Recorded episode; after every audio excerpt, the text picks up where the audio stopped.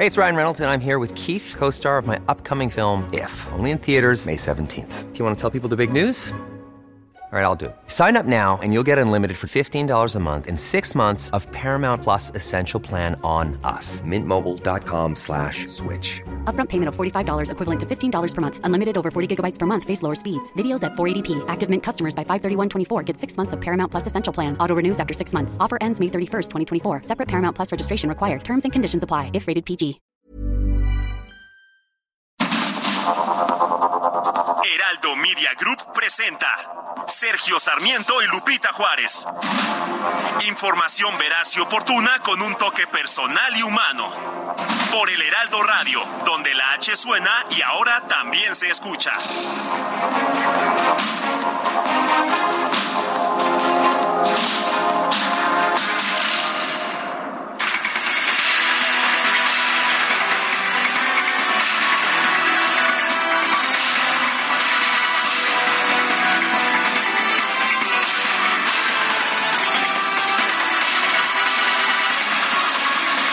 Son las 7 de la mañana con un minuto y es jueves 4 de mayo del 2023. Soy Sergio Sarmiento. Le doy a usted la más cordial bienvenida a El Heraldo Radio. Quédese aquí con nosotros, aquí estará bien informado, muy bien informado, es nuestra responsabilidad principal, pero también podrá pasar un rato agradable. Nos gusta darle a usted el lado amable de la noticia y en el 4 de mayo, el May the 4th, bueno, pues estamos en onda Star Wars. ¿Qué le vamos a hacer? ¿No es así, Guadalupe? Buenos días. Efectivamente, mi querido Sergio, ¿cómo les va? Qué gusto saludarlos esta mañana. Pues ahora sí que la fuerza los acompañe, ¿no? La fuerza los acompaña, viste la luna, ¿verdad? Oye, qué cosa tan impresionante. Y bueno, pues eh, yo les decía a nuestros amigos que si pudieron captar una foto, que la echen, que, que nos la compartan.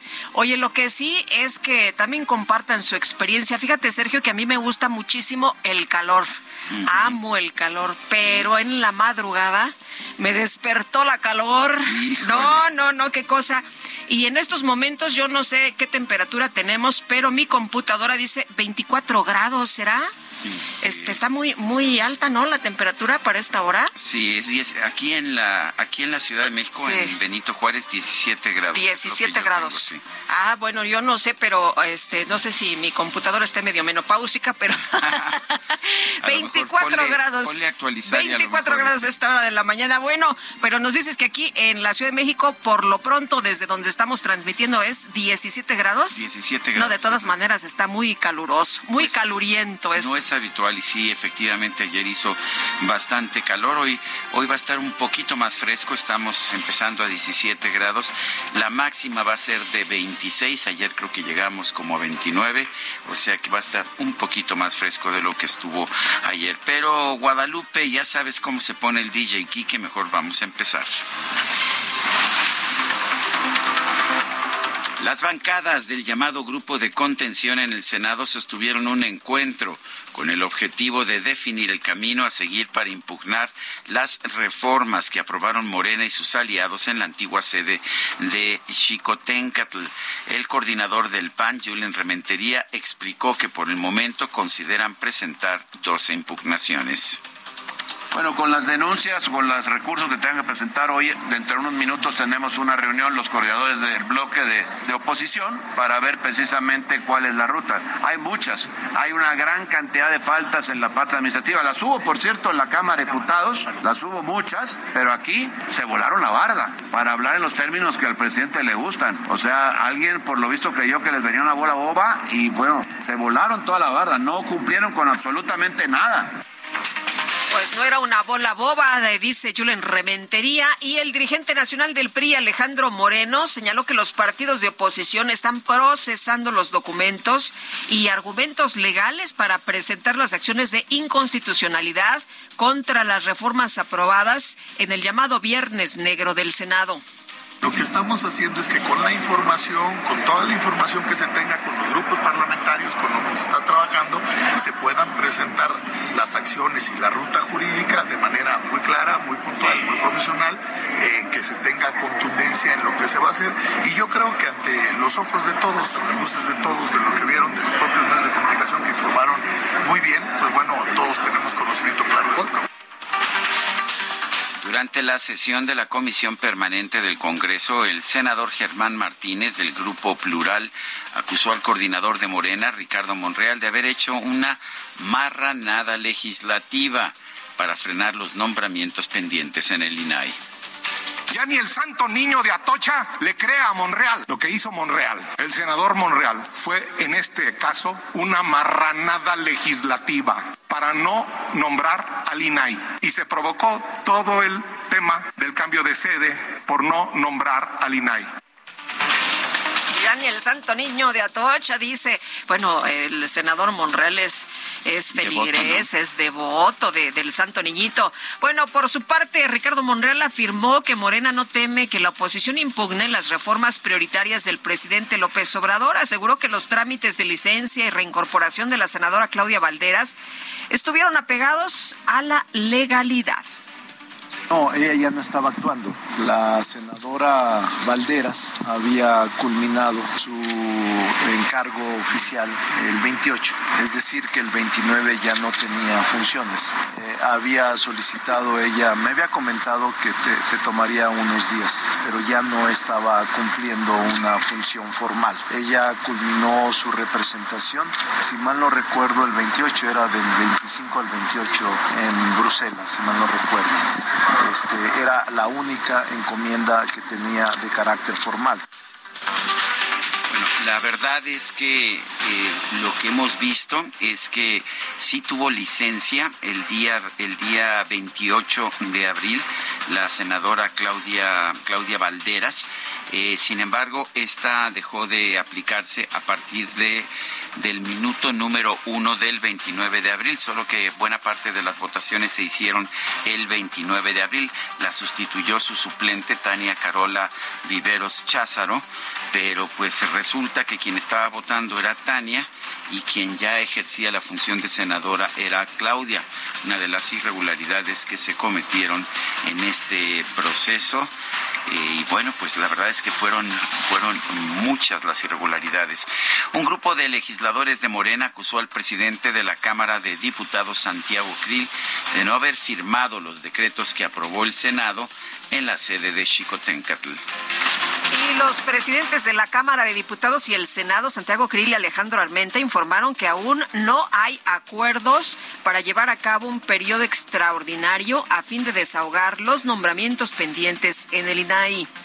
Cuando se dé, no hay en este momento ningún tipo de eh, plática o diálogo respecto a un extraordinario. No lo hay. Así es, no hay límite. Vamos a seguir trabajando. Hay una excelente coordinación entre las dos mesas directivas y todo lo que podamos hacer conjuntamente lo vamos a atender.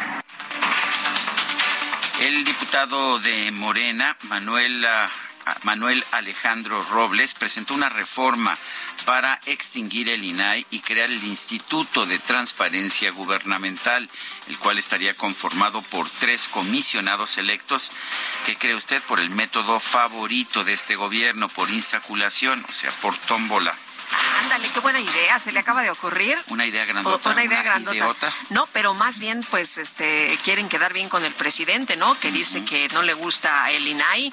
Bueno, en una conferencia de prensa, los cuatro comisionados del INAI consideraron que sin un organismo que garantice la transparencia y el acceso a la información en México, no se podrá conocer lo que pasa en la vida pública afectando el derecho de los ciudadanos a la verdad.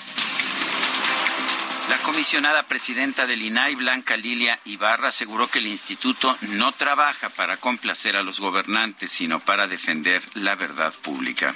El derecho a saber sobre la vida pública de México se encuentra amenazado. El INAI es y ha sido y seguirá siendo incómodo para el poder. La razón es muy simple. El INAI no trabaja para complacer a los gobernantes. Al contrario, está para defender la verdad pública, está para defender a las personas de las autoridades cuando éstas les niegan el legítimo derecho a saber de la vida pública.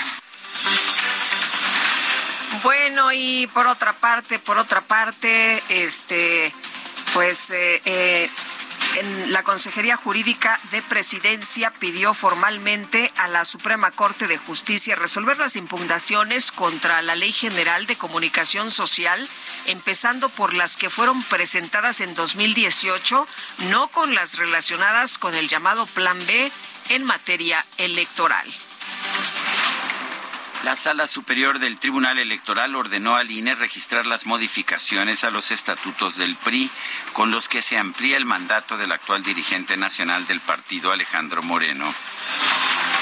En Tampico, Tamaulipas, aparecieron anuncios con frases y emblemas ligados al exgobernador del estado, Francisco García Cabeza de Vaca, para apoyar sus aspiraciones a la candidatura presidencial del bloque opositor senador Ricardo Monreal consideró que en parte el canciller Marcelo Ebrard tiene razón al exigir que los aspirantes a la candidatura presidencial de Morena renuncien a sus cargos antes de participar en la encuesta.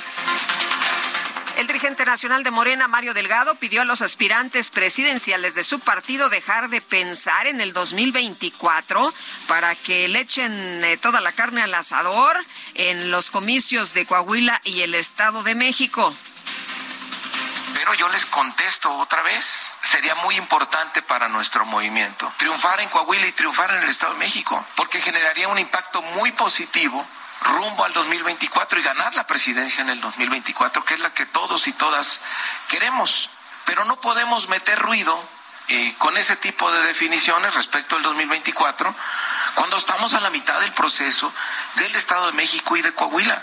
Entonces les voy a pedir a nuestros compañeros con mucho respeto a Claudia Sheinbaum, a Dan Augusto, a Marcelo Ebrard, a Ricardo Monreal y a Noroña, que pues dejen de pensar un poquito en el proceso del 2024 y se vengan a ayudarnos a Coahuila y se vengan a ayudarnos al Estado de México. Por su parte, la jefa de gobierno, Claudia Sheinbaum, llamó a tener paciencia de cara al proceso interno de Morena. Caliente y cabeza fría. Eh, hay que esperar a la encuesta y a lo que establezca el partido. Hoy, eh, afortunadamente, el partido está atento a, dos acciones o dos actividades muy importantes que están ocurriendo en este momento en el país, que es la elección en el Estado de México y elección en Coahuila. Qué bueno que estén eh, dedicados a ello, es lo que les corresponde. Entonces, pues hay que esperar también que pasen las elecciones y, que eh, convoque el partido. No hay que no hay que tener ansias, hay que esperar los tiempos. Por otro lado, la jefa de gobierno aseguró que hay pruebas suficientes de la existencia de una trama de corrupción inmobiliaria en la alcaldía Benito Juárez. El diputado federal del PAN, Jorge Romero, y el alcalde de Benito Juárez, Santiago Taboada, anunciaron que van a presentar denuncias ante la Fiscalía General de la República ante las acusaciones en su contra por presunta corrupción. Evidentemente sabemos que denunciar ante la Fiscalía a la mini fiscalita de la Ciudad de México, en manos de su vocero, y de su principal persecutor, Ulises N., sabemos que no tendría ni el más mínimo efecto. La Fiscalía de Tamaulipas reportó la detención de 12 personas como parte de una serie de operativos en el municipio de San Fernando ante los recientes enfrentamientos entre grupos del crimen organizado. La Secretaría de Seguridad Pública de Chihuahua asumió el control temporal de la Policía Municipal de Nuevo Casas Grandes, tras detectar diversas irregularidades en esa corporación. Y la Oficina en México del Alto Comisionado de Naciones Unidas para los Derechos Humanos condenó el asesinato de la madre buscadora Teresa Maguellal, integrante del colectivo Una Promesa por cumplir cometido el pasado 2 de mayo en el estado de Guanajuato. Gobierno de Campeche informó que un elemento del ejército se encuentra bajo investigación por el homicidio de un hombre que trabajaba en la construcción del tren Maya. Este miércoles un avión de Aeroméxico realizó un aterrizaje de emergencia en el Aeropuerto Internacional de Oaxaca debido a que presentó una despresurización mientras volaba de Puerto Escondido a la Ciudad de México. Su informe trimestral entregado a la Bolsa Mexicana de Valores, Pemex reportó una utilidad de 56.735 millones de pesos en el primer trimestre de 2023. Esto representa una caída de 53.6%. La Reserva Federal de los Estados Unidos elevó las tasas de interés en 25 puntos base. El organismo señaló que podría pausar los incrementos. Un grupo de senadores republicanos pidió al presidente de la Unión Americana, Joe Biden, revertir la orden de finalizar el título 42, ya que podría provocar un aumento de los flujos de migración ilegal.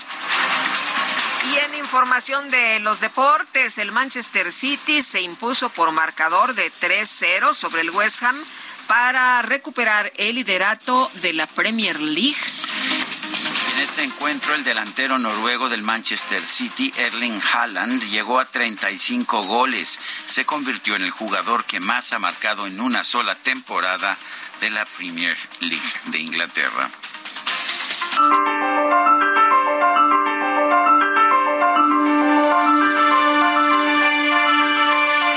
Bueno, y vamos a la frase, a la frase del día. La libertad de prensa, si algo significa, quiere decir la libertad de criticar y oponerse. George Orwell.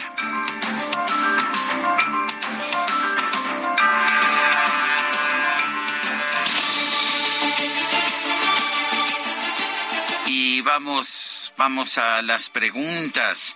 Eh, vamos a las preguntas. Este, el día de ayer hicimos la siguiente pregunta en este espacio. En un momentito la tengo aquí perdida. Se me fue muy lejos, se me fue muy Ofrezco lejos. esto. disculpa. Ofrezco disculpas, al igual que el presidente. La pregunta de ayer fue la siguiente. ¿Está usted de acuerdo con la ley Builla, la nueva ley de humanidades, ciencia y tecnología? Sí, nos dijo el 6.2%, no 86.1%, no sé 7.7%. Recibimos 2.422 participaciones. La que sigue, por favor. Claro que sí, ya coloqué en mi cuenta personal de Twitter, arroba Sergio Sarmiento, la siguiente pregunta. ¿Está usted de acuerdo con los ataques a medios y periodistas del presidente López Obrador durante la mañanera? Sí, es derecho de réplica, dice 6.1%, no 93.2%, no sé 0.8%. En 50 minutos hemos recibido 1.171 votos. Destacadas de El Heraldo de México. ¿Qué pasará? ¿Qué misterio habrá? Puede ser mi gran noche. Y al despertar ya mi vida sabrá algo que no conoce. Era, era, era, Ay, ¿qué pasará? ¿Qué misterio habrá? Itzel González, cuéntanos todo. Muy buenos días. Muy buenos días, Lupita, Sergio, queridos destacalovers. Perdí la votación de la música de esta mañana, pero yo no me iba a quedar. qué me mal, iba a qué vengar, yo no me iba a quedar con las ganas de escuchar un cachito, un poquito de Rafael, porque a la licenciada Angelina Negrete y a mí nos gusta Rafael. Hoy Todavía hay oportunidad. Todavía hay, oportu- hay oportunidad mañana, pero es Hay tarde. algunos espacios. Con razón, con razón yo vi Hay algunos chica espacios. Y dije, esta es una chica Rafaelita. Soy Rafaelita, pero también comp- competimos con Adele y hoy no le ganamos al May the Force Be With You. Entonces, pues aunque sea un cachito de la música. Una de probada, una probada. probadita de la música de Rafael. Y es jueves, jueves 4 de mayo del 2023. Mucha información esta mañana a través del Heraldo de México, así que comenzamos con las destacadas. En primera plana, presidencia a corte pide aplazar debate sobre plan B. Solicitan que se pause la discusión y en su lugar resuelva impugnaciones de 2018 que cuestionan su constitucionalidad. País, Marta Delgado va por apoyo ciudadano. La meta es sumar a sectores que estén fuera de Morena. Ciudad de México, Alianza va por México, cierran filas con Tabuada en la capital, respaldan PAN, PRI y, y PRD al alcalde de Benito Juárez, chocan en el Congreso. estados, Tamaulipas, ahuyentan a migrantes. Las autoridades buscan impedir que crucen el río Bravo y arriesguen su vida. Orbe, coronación Carlos III, fiesta con toque sustentable. Los ensayos siguen avanzando para el próximo sábado, pero una encuesta reportó el bajo interés por la ceremonia real. Meta, Team Canelo, aceptan hay más presión. Eddie Reynoso, entrenador del Tapatío, señala la importancia de estar en la casa de Álvarez. Y finalmente, en mercados por alza en precios, las compras fashion van con cautela. Sube frecuencia en tiendas, pero compran dos prendas menos en promedio anual. Lupita, Sergio, amigos, hasta aquí las destacadas del Heraldo. Feliz jueves. Gracias, Itzel. Muy buenos días. Para ti, feliz jueves también. Oye, y nos manda Sergio una persona al auditorio el termómetro desde su automóvil, 21 grados en la Ciudad de México. No nos dicen qué zona de la Ciudad de México está, pero marca 21 grados a esta hora de la mañana. Bad Boy, dinos en qué zona andas. Son las 7 de la mañana con 20 minutos.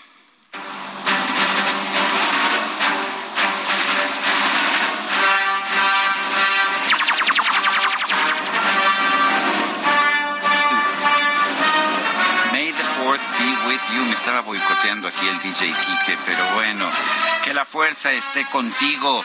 El 4 de mayo se festeja en todo el mundo el día de Star Wars. Una, pues empezó como una película, se convirtió en una serie y hoy es todo un imperio. Y no me refiero a un imperio galáctico que esté enfrentado a la República. No, para nada.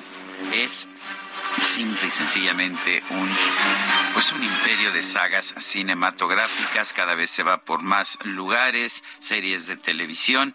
Y bueno pues hoy vamos a estar recordando vamos a estar pensando en la serie de de la guerra de las estrellas en, Star Wars esto que estamos escuchando es la marcha imperial del Empire Strikes Back el imperio contraataca que en realidad fue la primera película, pero que ahora está en el quinto lugar de la serie. Creo que es el quinto, ¿verdad? Es la, número cinco de la serie, porque hicieron precuelas y secuelas y, y, no sé qué más cuelas, pero está, hicieron un montón de cosas. Sí, The Empire Strikes Back, el imperio contraataca.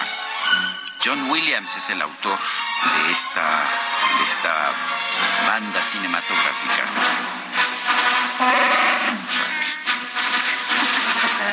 Personaje, por tu personaje. Mi personaje favorito. Sergio Chewbacca. en el personaje.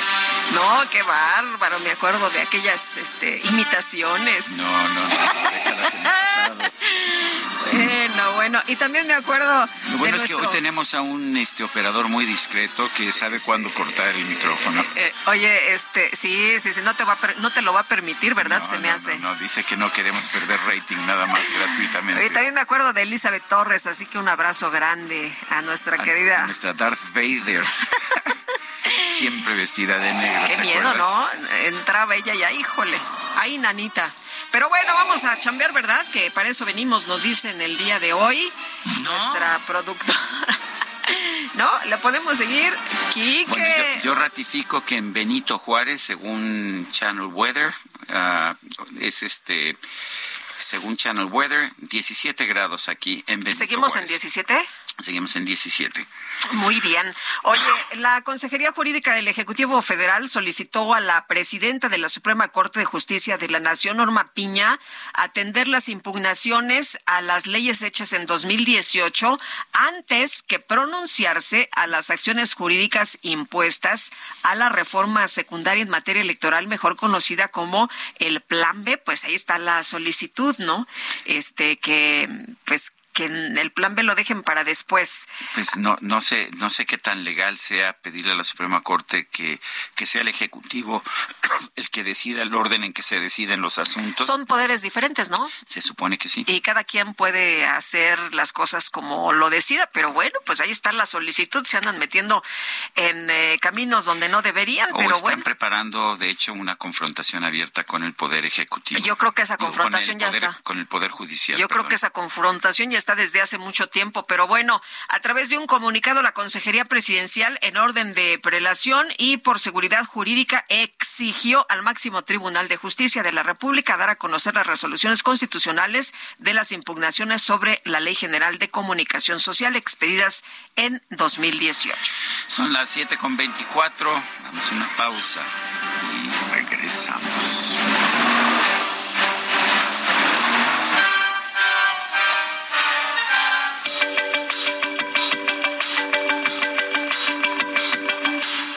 Sarmiento y Lupita Juárez quieren conocer tu opinión, tus comentarios o simplemente envía un saludo para ser más cálida esta mañana. Envía tus mensajes al WhatsApp 55 20 10 96 47.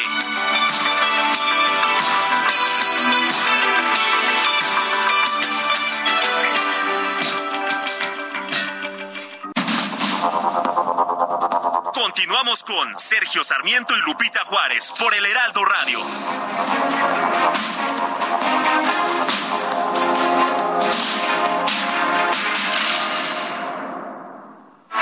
La ciudad es todo un reto y su infraestructura aún más. Son momentos complejos. Nos han tocado los incidentes, el accidente de línea 12, nos tocó la pandemia. Pero Jesús Esteba sabe que la capital no se detiene por nada. Y lo que le da también eh, fuerza a nuestra actividad, a nuestras decisiones, ver las obras concluidas. Por el momento, el secretario de Obras concreta el presente. Ya pido esquina, este, no, lo, no lo sé, ya será una cuestión donde eh, se verá quién llega y, en su momento, pero no, ahorita es concluir. En perfiles CDMX de Heraldo Media Group, Jesús Esteba, secretario de Obras y Servicios de la Ciudad de México, este jueves, 12 horas, reporte H, solo por Heraldo Televisión.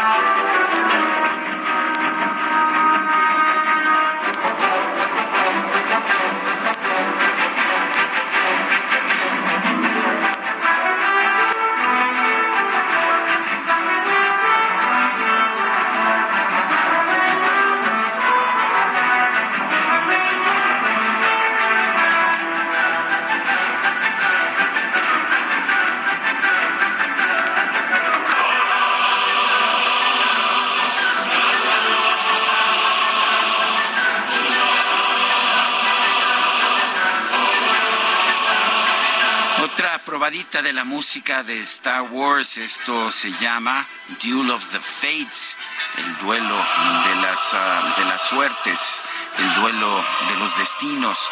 Es parte del episodio número uno, La amenaza fantasma, The Phantom Menace. A pesar de que es el episodio número uno, pues uh, en realidad es una obra ya de 1999, muchos años después que empezó la saga de Star Wars. Pues espero que le estén disfrutando nuestros amigos. Hay mucho fan, ¿eh? Hay mucho fan. Muchísimo fan. Casi toda la música. De hecho, creo que, bueno, toda la música de las películas es de John Williams. Después ya la música de las series de televisión, de esa ya no es de John Williams. Pero aquí está Duel of the Fates. Bueno, y nos dice el ingeniero Juan Oscar Cuevas Ortega desde La Blanca Mérida, así nos pone, desde La Blanca Mérida, tremendos comunicadores, tengo el agrado de escucharles todas las mañanas y soy fan de ustedes. Bendiciones para los dos, no se dejen intimidar por los aduladores del Chávez mexicano, ustedes son punta de lanza. Gracias, ingeniero, muy buenos días. Dice otra persona, reciban cordial saludo, Lupita y Sergio, desde Guadalajara. El día que perdamos como ciudadanos el derecho a saber la aplicación de los recursos públicos y el derecho a la información veraz y oportuna estaremos entrando a un gobierno autoritario y antidemocrático. Lindo día. Tengan atentamente Marcos Vite. Y nos dice otra persona, buenos días, amaneció algo caloriento este jueves, no está menopáusica la compu de Lupita y bueno, ¿qué se ¿eh? puede decir de las aplicaciones de los morenistas? Ya se compuso mi computadora, ¿eh? Sí, ya, está. ¿Qué temperatura tiene ahora? 16 grados, tiempo actual, este, me dice la computadora, 16 grados, soleado, sensación térmica de 10 17 grados. Habrá tormentas eléctricas en tu zona y la temperatura máxima será de 26 grados. Es lo que dice la compu. Pero bueno, dice eh, nuestro eh, amigo del auditorio, piden que apoyen a los estados en que habrá elecciones. Si ellos no son como los otros partidos, no se metan, eh, se mantienen al margen, quieren de nuevo la presidencia del 2024 para que el señor presidente siga gobernando disfrazadamente. Despierta México y un abrazo de su amigo Sebastián Aguirre. Qué bueno que Sergio es un Star Wars maníaco. Yo también lo soy y mis personajes favoritos son Yoda, Art, Art, eh, tú, eh, Artu, eh, Artu D2. R2D2 eh, 3PO. y Darth Vader y el Wookiee peludo de la fuerza los que la fuerza los acompañe. Bueno, pues que la fuerza nos acompañe entonces, porque tenemos muchísima información cuando son las 7 de la mañana con 36 minutos. El Tribunal Electoral del Poder Judicial de la Federación desechó una resolución del INE y le exigió que se resuelvan como válidos eh, los los ah, o que se resuelva como válida la reforma a los estatutos del PRI. Misael Zavala nos tiene la información. Buenos días, Sergio. Buenos días, Lupita. Efectivamente, Sergio, pues durante una sesión ordinaria, la Sala Superior del Tribunal Electoral Federal analizó una impugnación del Revolucionario Institucional contra una resolución del Instituto Nacional Electoral en la que echaba abajo una modificación a los estatutos internos. Esto tiene que ver con la elección de los comités ejecutivos nacionales y también los comités ejecutivos estatales del Partido Revolucionario Institucional. Y es que el INE había resuelto la imposibilidad de inscribir la totalidad de los cambios a los estatutos que había realizado ya el PRI eh, a finales del año en un Consejo Político Nacional. Con el voto de cuatro magistrados contra el voto de la magistrada Yanino Talora, se avaló que los cambios a los estatutos priistas por parte del Congreso Nacional del Partido fue conforme a derecho, por lo que el contenido normativo pues también está pegado a la ley. En ese sentido, se ordenó al Instituto Nacional Electoral que a la brevedad reponga el procedimiento y emita que son regulares estos estatutos priistas, es decir, que reponga todo el procedimiento y emita una nueva resolución. Los magistrados indicaron que el PRI no vulneró los derechos políticos de la militancia para que las consejerías participen en la renovación de los consejos políticos. Incluso señalaron al INE de que se está extralimitando en frenar los cambios estatutarios de los partidos políticos y es que esta no es la primera vez que el Instituto Nacional Electoral pues echa abajo algunos estatutos. Hay que recordar también que estatutos de Morena avalados en sus consejos y en sus congresos nacionales también habían sido echados abajo por parte del INE. Ahora el Tribunal Electoral del Poder Judicial de la Federación le dice al instituto que no se extralimite y que avale pues todas las modificaciones que hacen los partidos políticos a los estatutos internos, ya sea antes de las elecciones o después de estas. Sergio Lupita, hasta aquí la información. Misael Zavala, muchísimas gracias. Gracias, buen día. Bueno, y el maestro Sergio Hernando Chávez García, es secretario de Seguridad Pública del Estado de Tamaulipas, está en la línea telefónica y le agradecemos que platique con nosotros esta mañana. Maestro, buenos días. Muy buenos días, Lupita. Muy buenos días, Sergio. Un gusto saludarlos a ustedes en su auditorio. Gracias. Cuéntenos qué está pasando en Tamaulipas. ¿Quién es responsable de los bloqueos, de la violencia que se ha presentado en los últimos días? Y también preguntarle cómo amanecen. Amanece en absoluta calma, tranquilidad. El día de ayer también estuvo en absoluta calma todo el día. Los sucesos eh, se registraron el pasado viernes en que hubo un enfrentamiento entre dos bandas allá en, en, en el municipio de Jiménez con un saldo de tres decesos. Posteriormente, el día domingo, hubo primeramente un- una agresión a la Guardia Estatal en San Fernando con un movimiento inusitado de, de vehículos que no se han cuantificado si fueron 8, 10, 15 y posteriormente regresaron a Matamoros, donde más de las nueve 40 a las 10.15 hicieron ocho, ocho bloqueos. En total ese día resultaron dos bajas de la delincuencia organizada, cuatro armas largas aseguradas y 16 vehículos.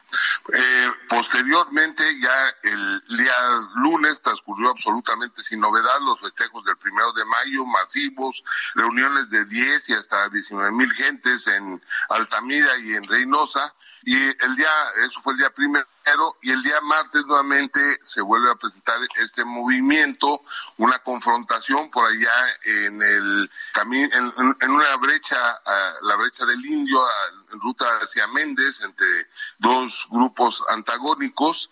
Eh, ahí resultan dos vehículos blindados asegurados y posteriormente al regresar eh, esta gente a Matamoros, pues ahí se se llevan a cabo 16 bloqueos que aproximadamente de las seis a las siete y media son retirados y se reanuda la vida normal.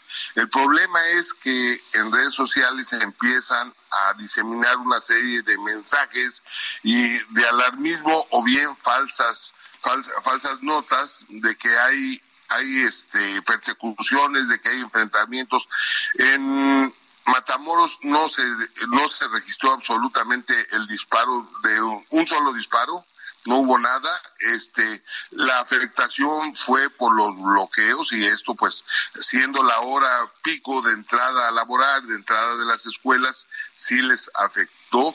Pero reitero, no hubo ni un disparo, no hubo ni un solo lesionado o, o alguna persona que haya perdido la vida. El día de ayer el señor gobernador el doctor Américo Villarreal Anaya encabezó la reunión del Grupo de Seguridad Estatal allá en, Matamoros con la presencia de las autoridades militares, navales, de la Guardia Nacional, y de diferentes instancias. Posteriormente se llevó a cabo una reunión con los diferentes dirigentes de las cámaras empresariales, una rueda de prensa y todo el día ayer estuvo en calma. Hoy nuevamente en todo el estado no hemos registrado un solo incidente.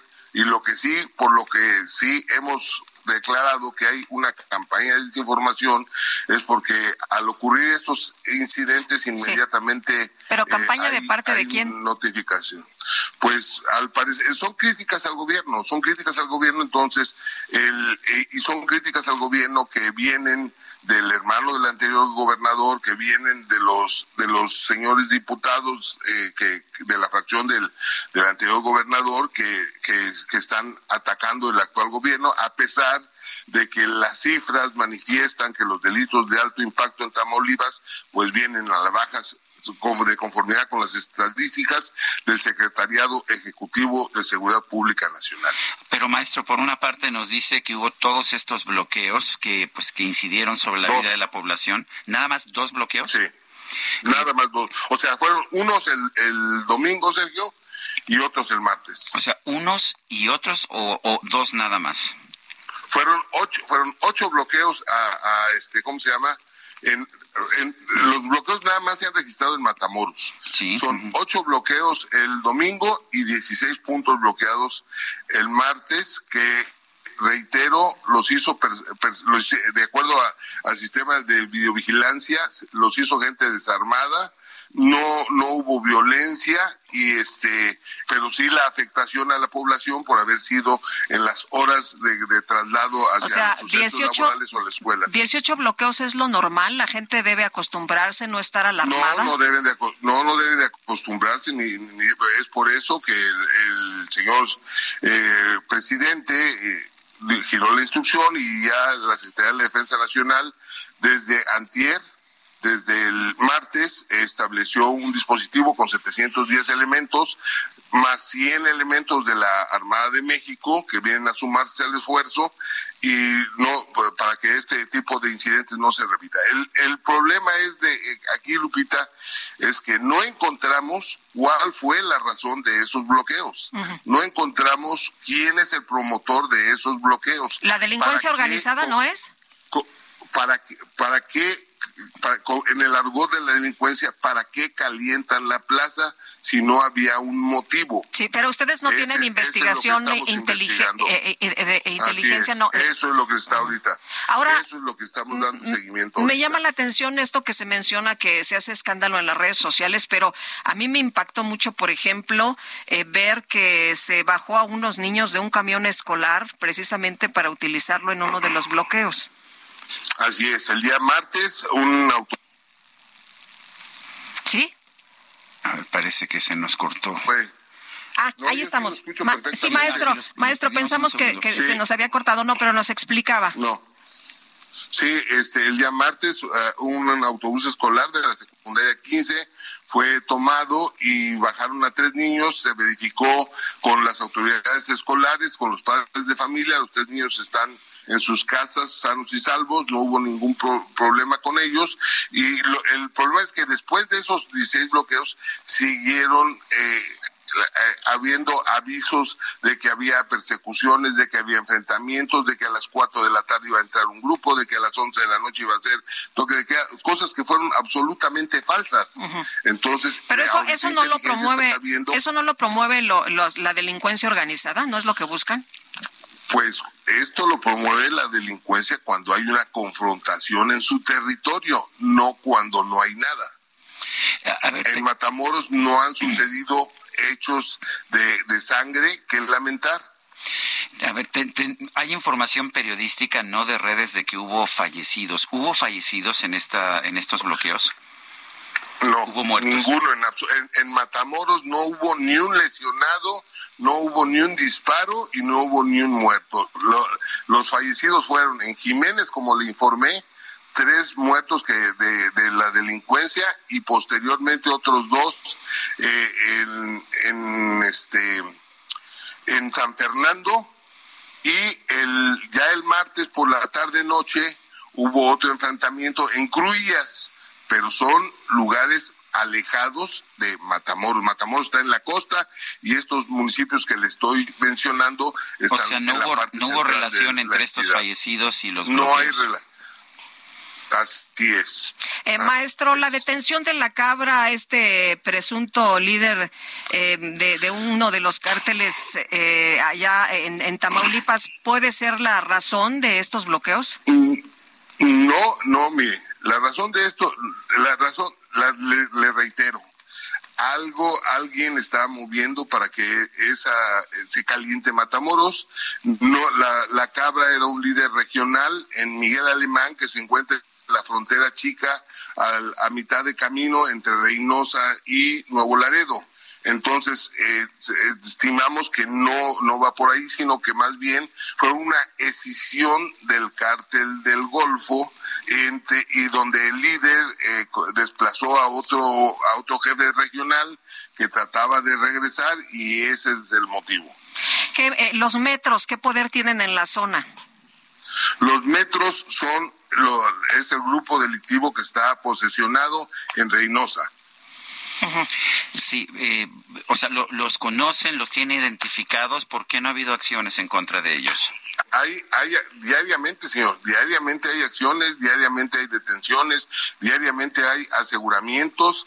Ahí en, en Reynosa, pues se encuentra la octava zona militar, se encuentra una, un regimiento de caballería, está la sede de la Fiscalía General de la República, tenemos nosotros eh, por parte de la Guardia Estatal un complejo con efectivos importantes, entonces diariamente se está trabajando contra estos grupos, lamentablemente pues no es una situación del gobierno actual ni del gobierno anterior, sino es una situación que ya lleva muchos años y que pues el principal problema que tenemos las organizaciones eh, que nos encargamos de la seguridad es la gran cantidad de armamento de que, armamento y municiones de que disponen estos grupos. Eso es lo que les da la fortaleza para enfrentarnos mientras eh, sigamos padeciendo esta esta lamentable situación, pues estos grupos van a seguir eh, posesionándose y, fortaleciéndose. Eh, maestro, Necesitamos que nos ayuden con la interrupción de ese tráfico de armamento. Maestro, ¿usted cree que la violencia entonces en estos momentos ha sido promovida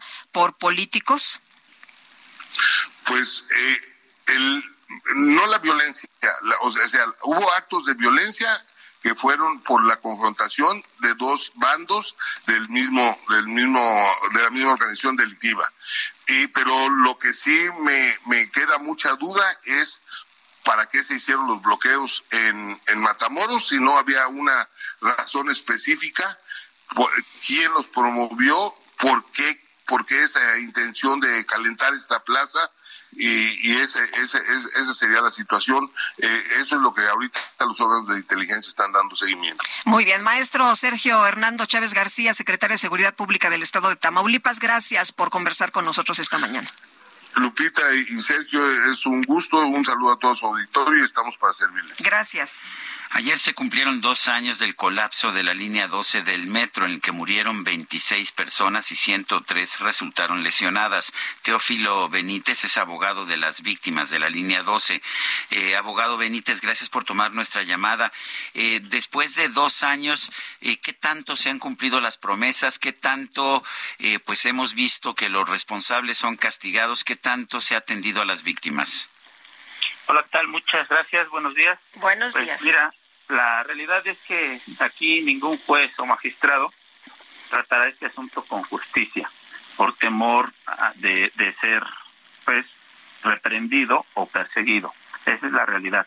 Entonces, aquí este asunto va a conllevar una serie de retraso, de alargamiento, debido a todos los medios de impugnación que se van a tener que tramitar por las diversas índoles y causas de violación a sus derechos fundamentales de las propias víctimas, ¿no?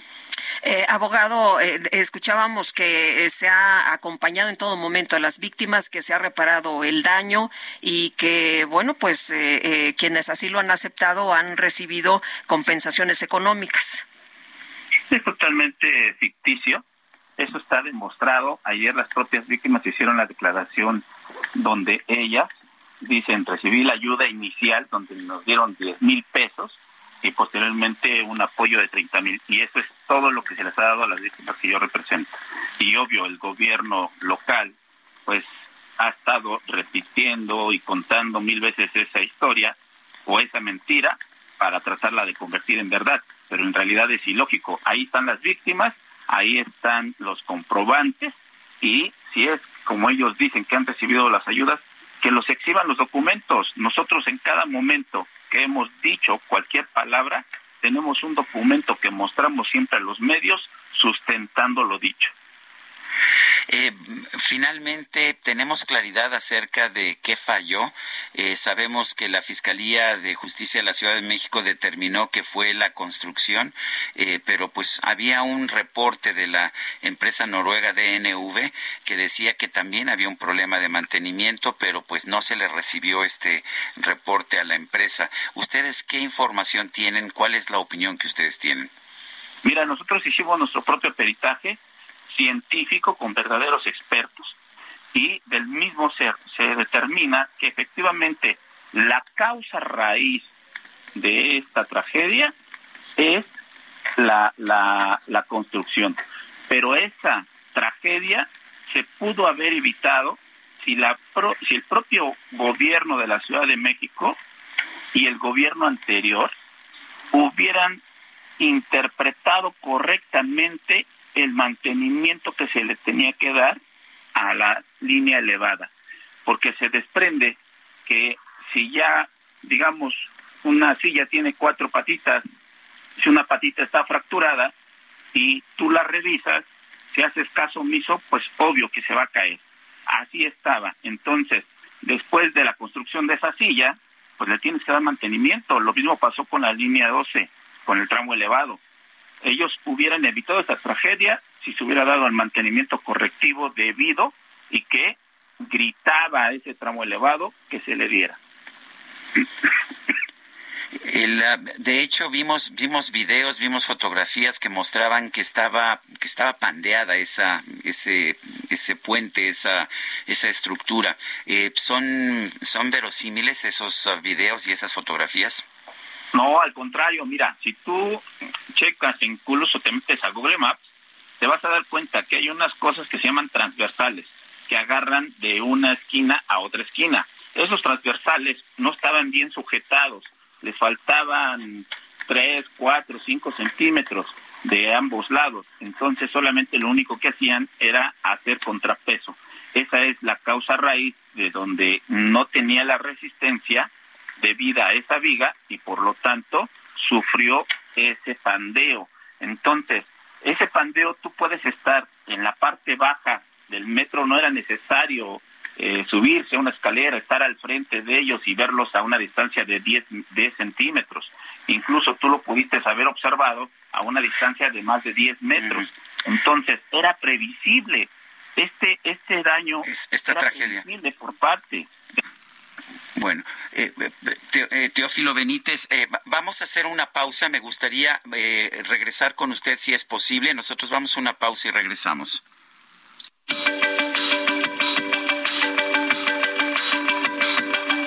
Sergio Sarmiento y Lupita Juárez quieren conocer tu opinión, tus comentarios o simplemente envía un saludo para ser más cálida esta mañana. Envía tus mensajes al WhatsApp 55 20 10 96 47.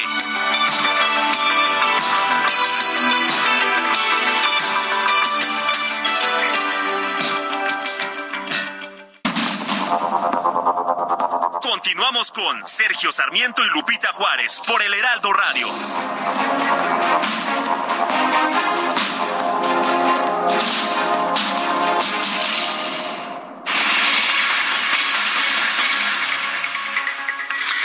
Son las ocho, ocho de la mañana en puntísimo. Eh, bueno, les estábamos conversando con Teófilo Benítez, abogado de víctimas de la línea 12 del metro. Se nos, eh, se nos echó encima el tiempo. Eh, Teófilo, estábamos conversando con usted al respecto de cuál es la situación. Nos estaba usted contando de que visiblemente se podía ver que había problemas con la línea 12 del metro, pero que no se hizo nada. ¿Nos, nos puede contar esto otra vez? Porque finalmente nos atropellamos y al final ya no pudimos escucharlo bien.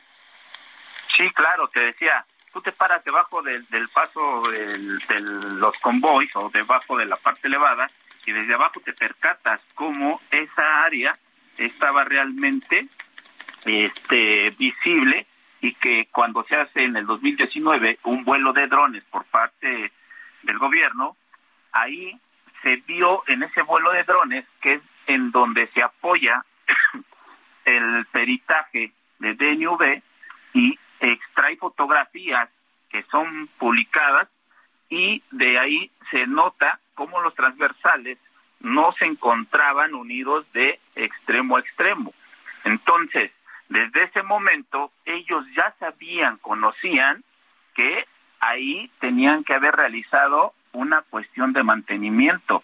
Por lo tanto, al ver esa situación y ellos al no saber interpretar correctamente un estudio científico, entonces hicieron caso omiso y por eso es que sí se había podido prever esta tragedia. Incluso si ustedes gustan y me mandas un correo, yo te puedo mandar las fotografías, la explicación correcta para que sustentes mi dicho, porque realmente, como te, he comentado, nosotros todo lo que hemos hablado los medios, tenemos documento fehaciente en donde podemos sustentar todo lo que hemos hablado.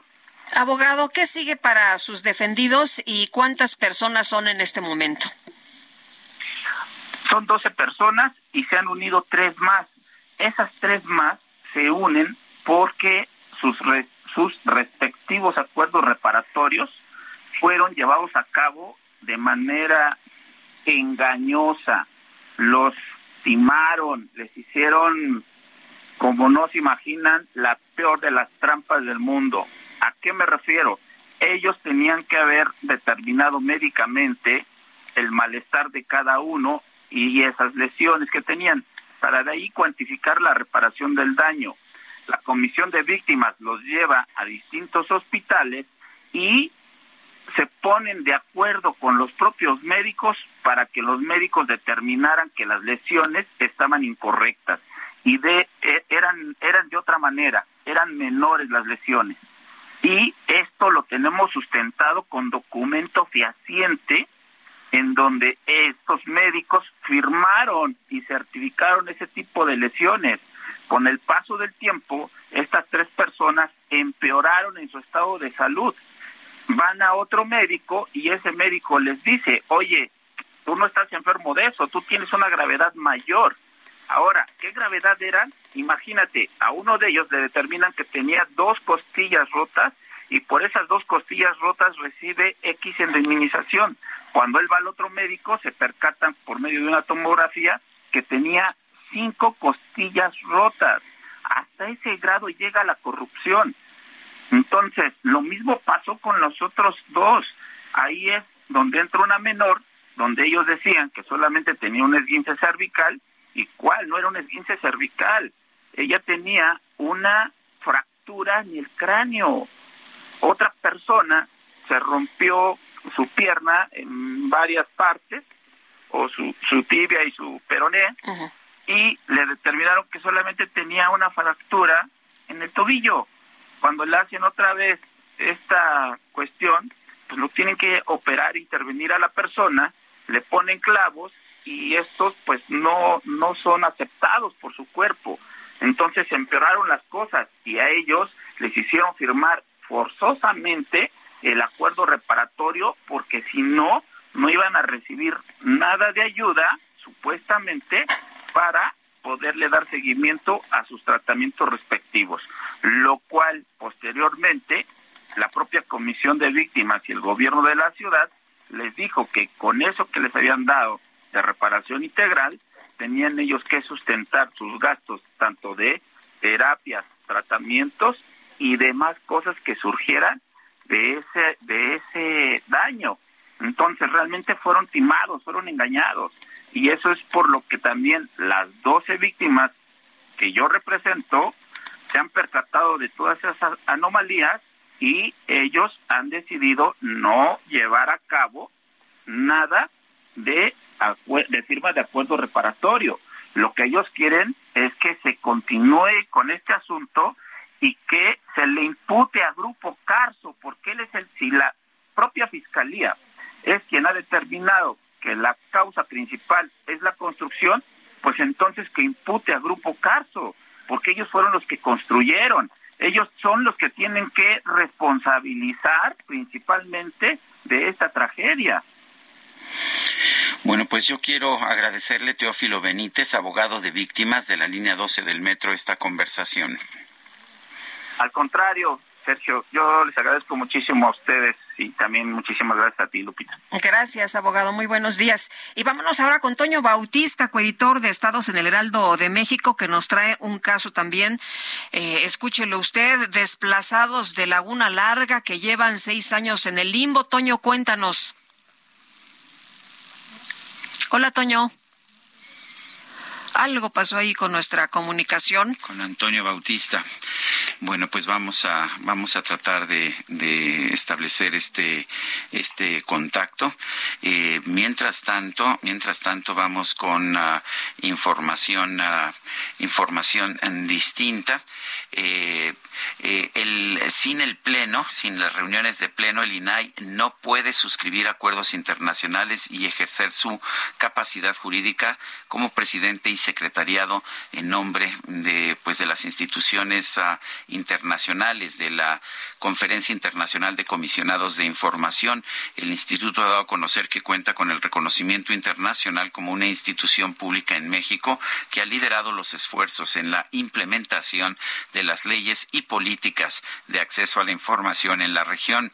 Autoridades del Comité Ejecutivo de la Conferencia Internacional de Comisionados de la Información, eh, pues están uh, señalando, están enfatizando eh, que a pesar de que México ha tenido esta responsabilidad a través del INAI, eh, pues no está pudiendo cumplir el INAI con la responsabilidad.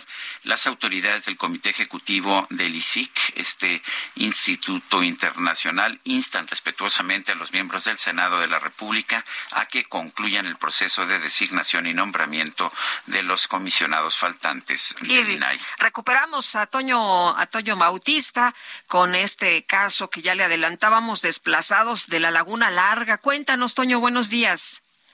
Sergio Lupita, buenos días. Estamos a menos de un mes de que 111 familias guatemaltecas, 550 personas, cumplan seis años de vivir en un limbo fronterizo al que fueron enrocados por el desplazamiento forzado del que fueron víctimas por el Ejército y la Policía Nacional de Guatemala. Desde el 2 de junio de 2017, campesinos originarios de los pueblos indígenas maya, Chif, Choc y población mestiza viven en un campamento improvisado en la línea fronteriza entre México y Guatemala después de ser desplazados de la comunidad de Laguna Larga en la reserva de la biosfera maya del país centroamericano. Fueron 1.500 soldados de las fuerzas estatales y del ejército los que sacaron a los pobladores de su comunidad, quemaron sus casas y propiedades y les han impedido regresar a pesar de resoluciones judiciales e internacionales y de Guatemala. Desde que ocurrió el desplazamiento, el Heraldo de México ha informado y documentado las condiciones en que se encuentra esta comunidad que habita en un punto que no está en el en la selva, en una tierra de nadie. Además de las condiciones infrahumanas en las que han sobrevivido estos años, padecen abusos de las autoridades guatemaltecas. El pasado 21 de abril, tres personas desplazadas fueron detenidas en la frontera entre ambos países se encontraban en la cosecha de maíz con la que buscaban llegar, llevar algo de alimento a la comunidad. Se trata de dos adultos de 31 y 26 años y un menor de 11 años que, de acuerdo con la comunidad, fue objeto de abuso por parte de las autoridades guatemaltecas que lo colgaron de los pies cabeza abajo. De acuerdo con organizaciones defensoras de derechos humanos como Voces Mesoamericanas, que ha dado seguimiento al desplazamiento de esta comunidad, no hay claridad en las acusaciones contra los campesinos. Los abogados de la comunidad sostienen que los detenidos no cometieron ningún delito. Las tres personas fueron llevadas a San Andrés Petén para ponerlas a disposición de un juez. El menor ya fue dejado en libertad y ya lo entregaron a su familia. Sin embargo, los dos mayores de edad siguen detenidos y no han podido hablar con ellos los abogados de la comunidad hasta que eh, pues se dé la audiencia en, en Petén, lo cual no ha ocurrido porque aún no tienen una fecha clara de cuándo va, cuándo va a ser esta audiencia, a pesar de que ya van casi dos semanas de la detención. No hay que olvidar, Sergio Lupita, que los pobladores de Laguna Larga tienen la medida cautelar 42-12-17 que otorgó la Comisión Interamericana de Derechos Humanos tres meses después de que fueron desplazados, que determinó que el derecho a la vida e integridad personal de los pobladores desplazados encontraba en una situación de gravedad y urgencia bajo el riesgo de daños irreparables. Además, hay una medida cautelar de la Comisión Nacional de los Derechos Humanos en México y una resolución de la Corte Constitucional de Guatemala que ordenó proteger a la comunidad en enero de 2021. Nada de esto se ha cumplido. El desalojo cambió drásticamente la vida de estas personas no tienen las garantías mínimas que todo ser humano tiene derecho, como una vivienda digna, el acceso a agua potable, a servicios de salud, a un médico y por supuesto a los medicamentos. Durante la pandemia sufrieron condiciones infrahumanas. No tienen acceso a caminos para acudir a la población, el desengaño de Campeche, que es la más cercana al lugar del campamento, y ya en este tiempo esta situación en la que están ya cobró la vida de al menos 13 personas, entre ellas un bebé de dos meses que falleció el 22 de mayo de 2022. Esta es la situación ahí en Laguna Larga hasta ahorita, Sergio Lupita. Pues qué terrible, qué terrible esto que nos estás informando. ¿Y qué camino les queda entonces, Toño?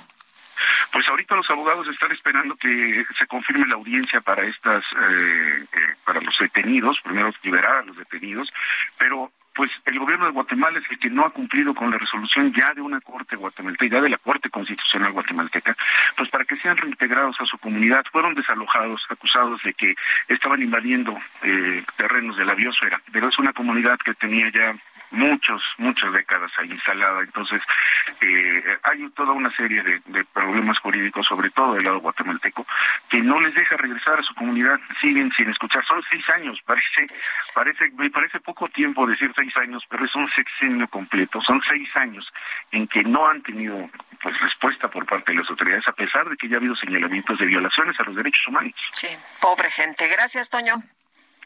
Muy buenos días. Buenos días. 8 con 13 minutos nos vamos al clima.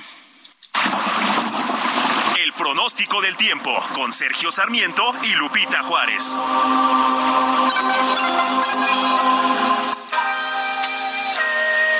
Elizabeth Ramos, meteoróloga del Servicio Meteorológico Nacional de la Conagua, que nos tienes esta mañana. Adelante.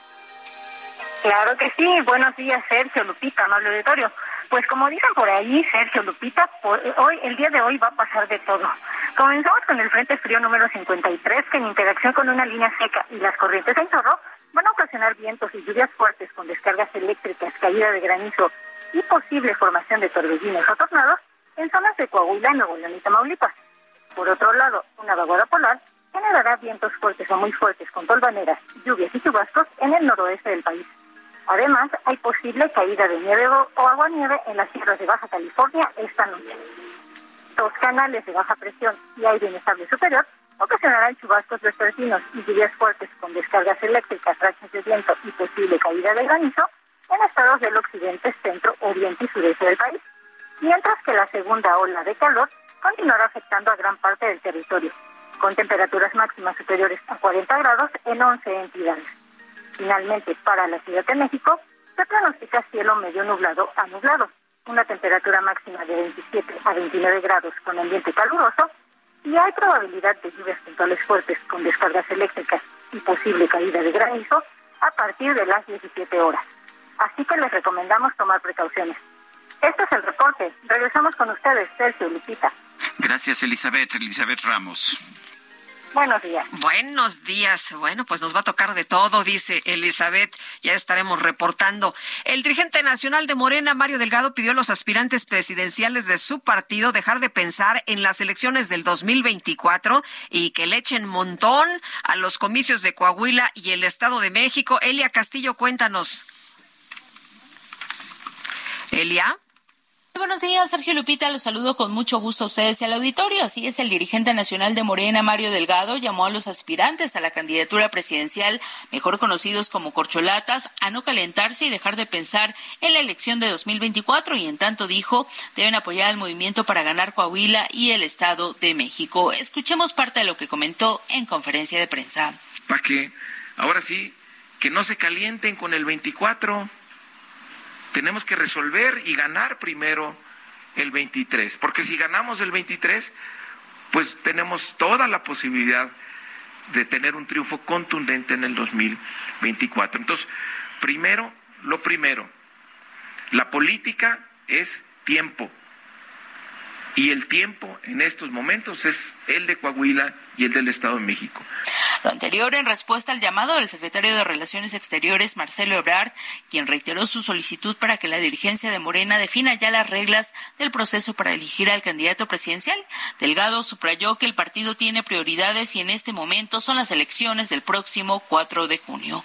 Por ello llamó al canciller, a la jefa de gobierno Claudia Sheinbaum, al secretario de Gobernación Adán Augusto López, al senador Ricardo Monreal y hasta al diputado del PT Gerardo Fernández Noroña a olvidarse de 2024 y centrarse en los dos estados que dijo es importante ganar. Señaló que pasadas las elecciones en esas dos entidades ya podrán empezar a hablar del proceso de selección interna que reiteró será mediante encuestas. Recordó que la primera se realizará entre julio y agosto próximos y la segunda con la que se definirá ya al candidato presidencial se realizará en noviembre de este año. Ese es el reporte que les tengo. Elia, muchas gracias. Buenos días y no te calientes granizo, ¿no? Porque hay enojados, hay contentados y hay enfrentados, así que bueno, pues les dice, este, primero vamos a las elecciones que vienen. La Reserva Federal de los Estados Unidos elevó ayer su tasa de referencia en 25 puntos base. Esto se esperaba, ya se ha vuelto habitual, pero lo que no fue habitual es que ya no hubo el mensaje de que habría nuevos incrementos en las próximas sesiones. Esto pues podría significar un cambio de tendencia. Eh, ¿Qué significa esto? Vamos con Gabriela Siller, ella es directora de análisis económico en Grupo Financiero Base. Gabriela Siller, gracias por tomar nuestra llamada. Cuéntanos, ¿cómo viste, uno, el alza en las tasas de interés allá en los Estados Unidos, pero los comentarios que hizo la Reserva Federal, ¿qué significa eso y qué podemos esperar? Muy buenos días, Sergio Lupita. Gracias por tenerme en su programa. Y pues sí, la Fed subió la tasa de interés 25 puntos base, como todo mundo lo esperábamos, pero llama la atención que en el comunicado ya no mencionan, como en otros comunicados, que van a seguir subiendo la tasa de interés, sino más bien dicen que van a evaluar en base a cuánto la han subido hasta ahora, que han sido bastante agresivos en subirla, y por otra parte también en los eventos económicos financieros recientes refiriéndose al desorden bancario que fue equivalente como a seguir subiendo la tasa de interés.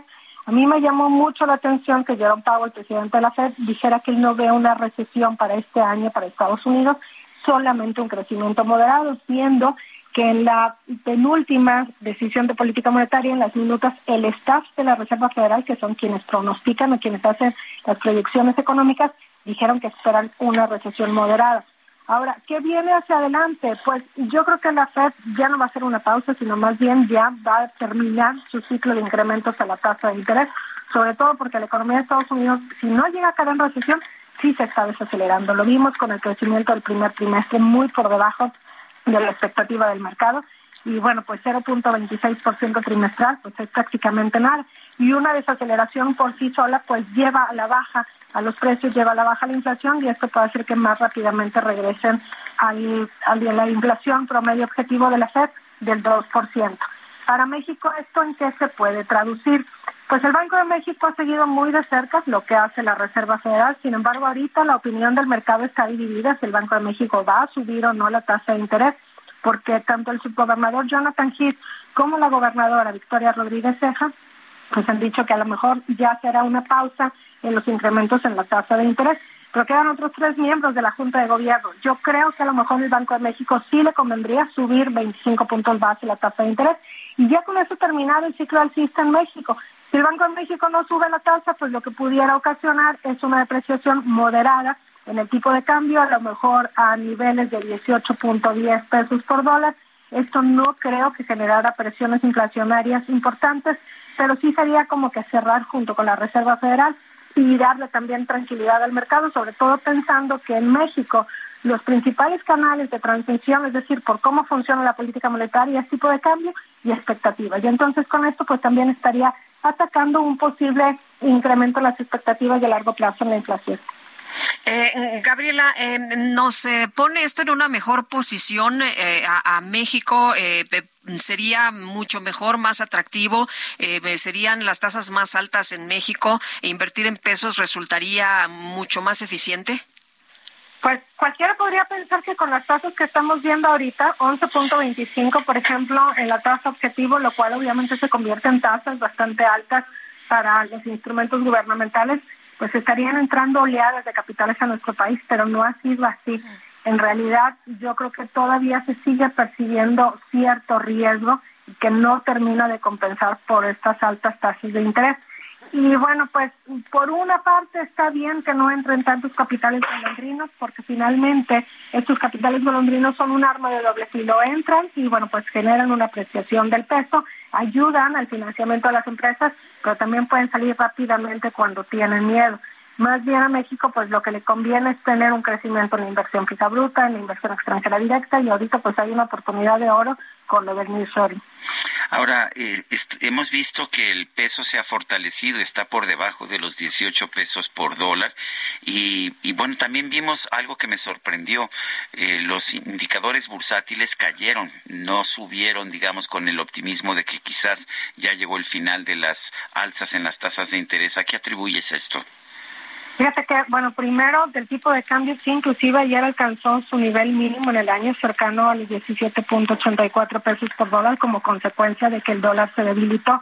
Y el mercado primero como que se anticipó y, yo creo que sin leer el comunicado completo todo el mundo empezó a decir la Fed ya terminó con su ciclo alcista o de perdido va a ser una pausa larga antes de seguir subiendo. Esto provocó que el dólar se debilitara, que se fortalecieran el resto de las divisas, incluyendo el peso mexicano. Sin embargo, los mercados siguen estando preocupados por dos cosas. Uno, una posible recesión en Estados Unidos que bajaría los ingresos para las empresas y por lo tanto pues ahí hay una menor valuación y menor precio para todas las acciones. Y dos, el sector bancario sigue mostrando problemas. Evidencia de ello es que pues los bancos siguen necesitando de las, las, facilidades que da la FED, tanto en los préstamos de ventanilla como en los préstamos a plazo. Y seguimos escuchando de bancos hoy por la mañana, pues otro más que no se va a hacer la fusión, porque resulta que sigue con problemas. Yo creo que no se va a hacer una crisis bancaria, pero sí vamos a seguir escuchando de bancos en problemados y una reestructura, yo creo que en todo el sistema bancario de Estados Unidos, lo cual pues va a seguir ocasionando que se tenga miedo y ante el miedo de los grandes inversionistas lo que hacen es que van y se refugian en oro, que fue lo que sucedió ayer, y, eh, y bueno, pues dejan lo que consideran riesgoso y entre ellos esos activos riesgosos pues están las acciones en el mercado de capitales. Gabriela Siller, directora de análisis económico en Grupo Financiero Base. Gracias por conversar con nosotros esta mañana. Muchas gracias a ustedes, bonito día. Gracias. Bueno, yo quiero recordarle a usted nuestro número de WhatsApp. ¿Por qué no nos envíe usted un mensaje? Puede ser de voz, puede ser de texto. No nos llame porque no tenemos capacidad para responder llamadas, pero mándenos mensajes al 55 2010 96 47. Repito, 55 2010 96 47. En Twitter síganos en en arroba Sergio Lupita y le recomiendo también arroba Heraldo de México. Vamos a una pausa y regresamos.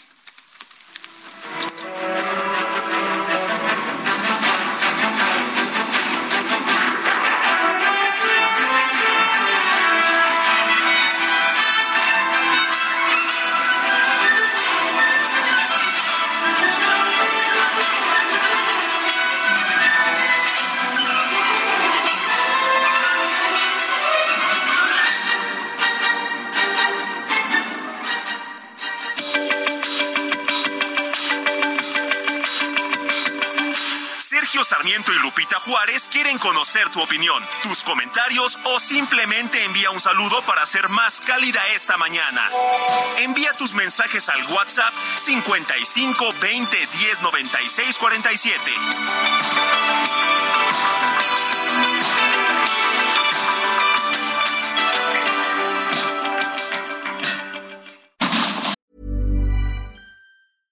Hiring for your small business? If you're not looking for professionals on LinkedIn, you're looking in the wrong place. That's like looking for your car keys in a fish tank. LinkedIn helps you hire professionals you can't find anywhere else, even those who aren't actively searching for a new job but might be open to the perfect role. In a given month, over 70% of LinkedIn users don't even visit other leading job sites. So start looking in the right place. With LinkedIn, you can hire professionals like a professional. Post your free job on linkedin.com slash people today. Continuamos con Sergio Sarmiento y Lupita Juárez por el Heraldo Radio.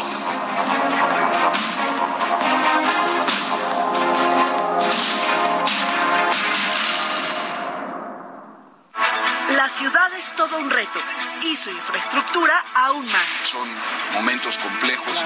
Nos han tocado los incidentes, el accidente de línea 12, nos tocó la pandemia. Pero Jesús Esteva sabe que la capital no se detiene por nada. Y lo que le da también eh, fuerza a nuestra actividad, a nuestras decisiones, ver las obras concluidas. Por el momento, el secretario de Obras concreta el presente. Ya pido esquina, este, no lo, no lo sé, ya será una cuestión donde eh, se verá quién llega y, su momento, pero no, ahorita es concluir. En perfiles CDMX de Heraldo Media Group, Jesús Esteva, secretario de Obras y Servicios de la Ciudad de México. Este jueves, 12 horas, Reporte H, solo por Heraldo Televisión. Aguascalientes te espera en la Feria Nacional de San Marcos 2023 con los mejores artistas nacionales e internacionales, el mejor serial taurino de América y el mejor palenque de México del 15 de abril al 7 de mayo. Vive la feria. Viva Aguascalientes. Gobierno del Estado. Jaque Mate con Sergio Sarmiento.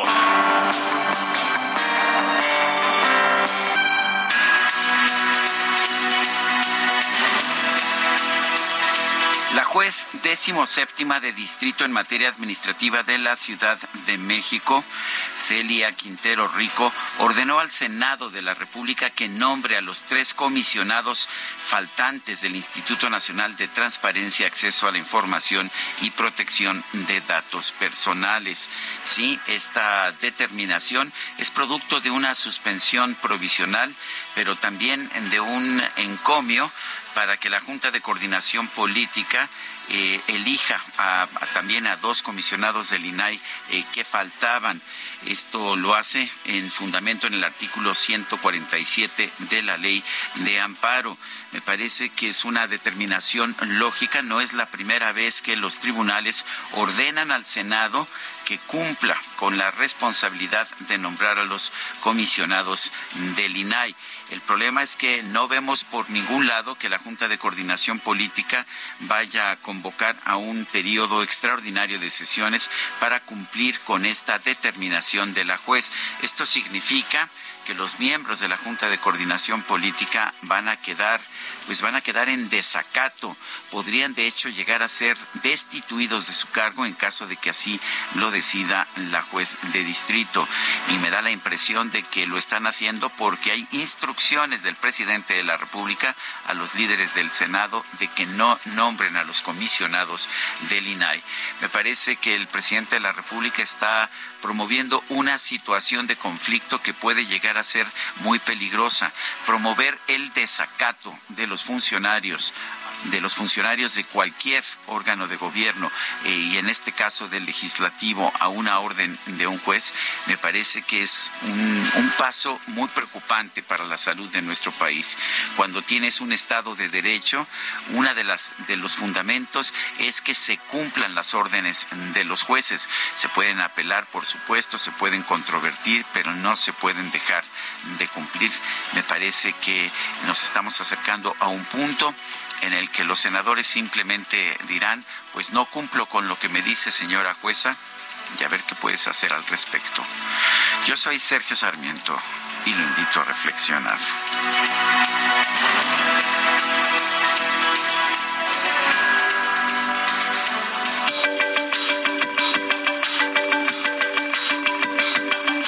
Sergio Sarmiento, tu opinión es importante Escríbele a Twitter en arroba Sergio Sarmiento.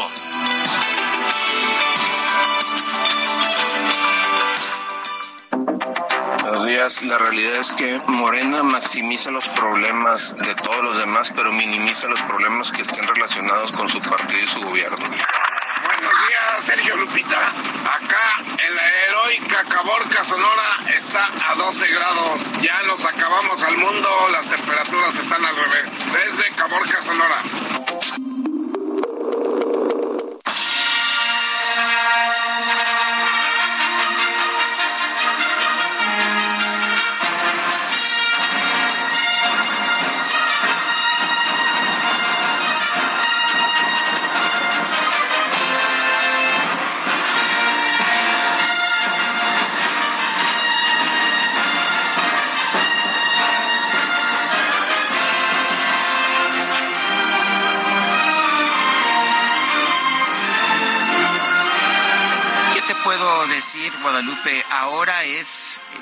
Música del episodio 4, Una nueva esperanza, a New Hope, pero para mí esta es la marcha, la marcha fundamental de que le da vida a esta serie de cine Star Wars que pues nos ha convertido yo creo que a millones y millones en el mundo en fanáticos. No sé qué opinas tú, Guadalupe. Pues es la única que la verdad sí distingo de todas las de toda la saga. Esta es la mera buena, ¿no? Esta es la estrella. Ahí está mi querido amigo Chubaca expresando sus puntos de vista. También le gusta, le gusta esta música de John Williams. Hoy es 4 de mayo, May the 4th, es el día de Star Wars. Oye, en Disneylandia es uno de los juegos que más eh, acaparan gente, ¿eh? Es los que más llaman la atención, estos relacionados con Star Wars. Bueno, pues los eh, presidentes de la Cámara de Diputados y el Senado, Santiago Krill y Alejandro Armenta, informaron que aún no hay acuerdos para llevar a cabo un periodo extraordinario a fin de desahogar los nombramientos pendientes en el INAI. Misael Zavala, nos tienes todos los detalles. Adelante, buenos días.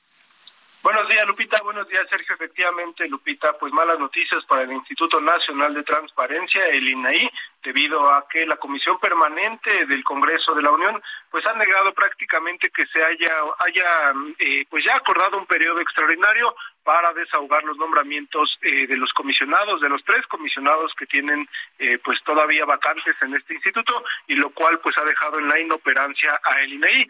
Eso después de que una juez dio 48 horas a la Junta de Coordinación Política del Senado para nombrar a los dos comisionados del, del INEI para que pueda volver a operar con más de cinco comisionados.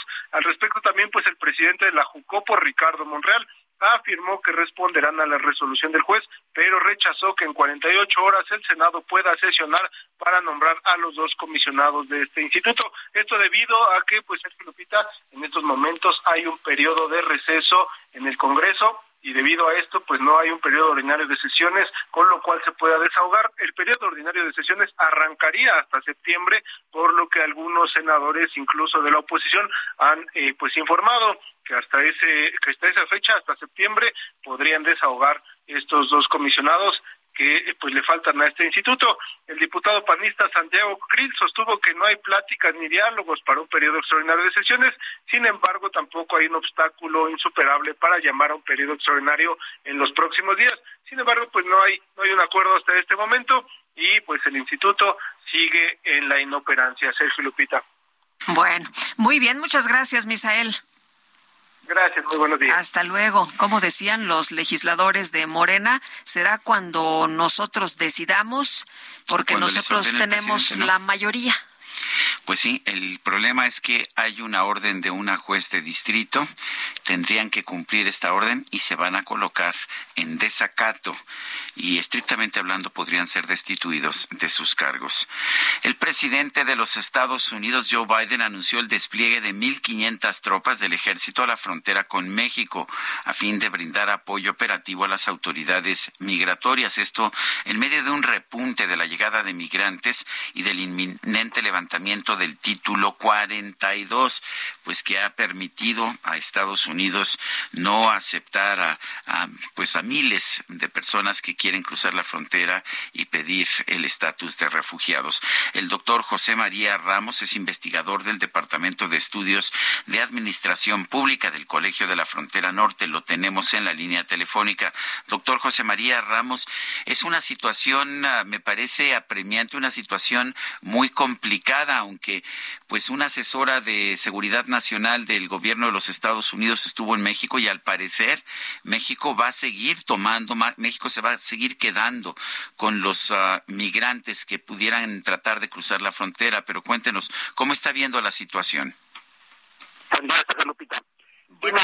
sin duda alguna, sí, es, es una situación un poco complicada porque estamos viendo desde el inicio de la pandemia una de las mayores movilizaciones migratorias irregulares. Son cerca de aproximadamente 3 millones de migrantes que han sido detenidos por aduanas, por aduanas y fronteras de Estados Unidos con el título 42. Entonces, en este marco, precisamente como lo comentas de manera muy adecuada, hubo cinco acuerdos eh, con la encargada de asesora de seguridad nacional del Departamento de Estado de Estados Unidos, en donde uno de los puntos fundamentales es que México se comprometería a seguir recibiendo a deportados que no reúnan los requisitos.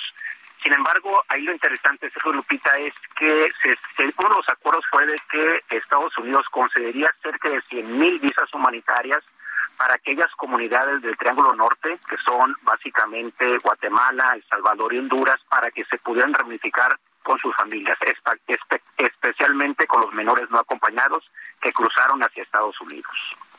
Eh, doctor, ¿cómo ve usted la situación para nuestro país? Eh, sigue, eh, decía usted, bueno, es inusual el hecho de que tantas personas después de la pandemia estén tratando de llegar a los Estados Unidos, pero si no se aceptan a estos migrantes en Estados Unidos, ¿qué es lo que se viene para México?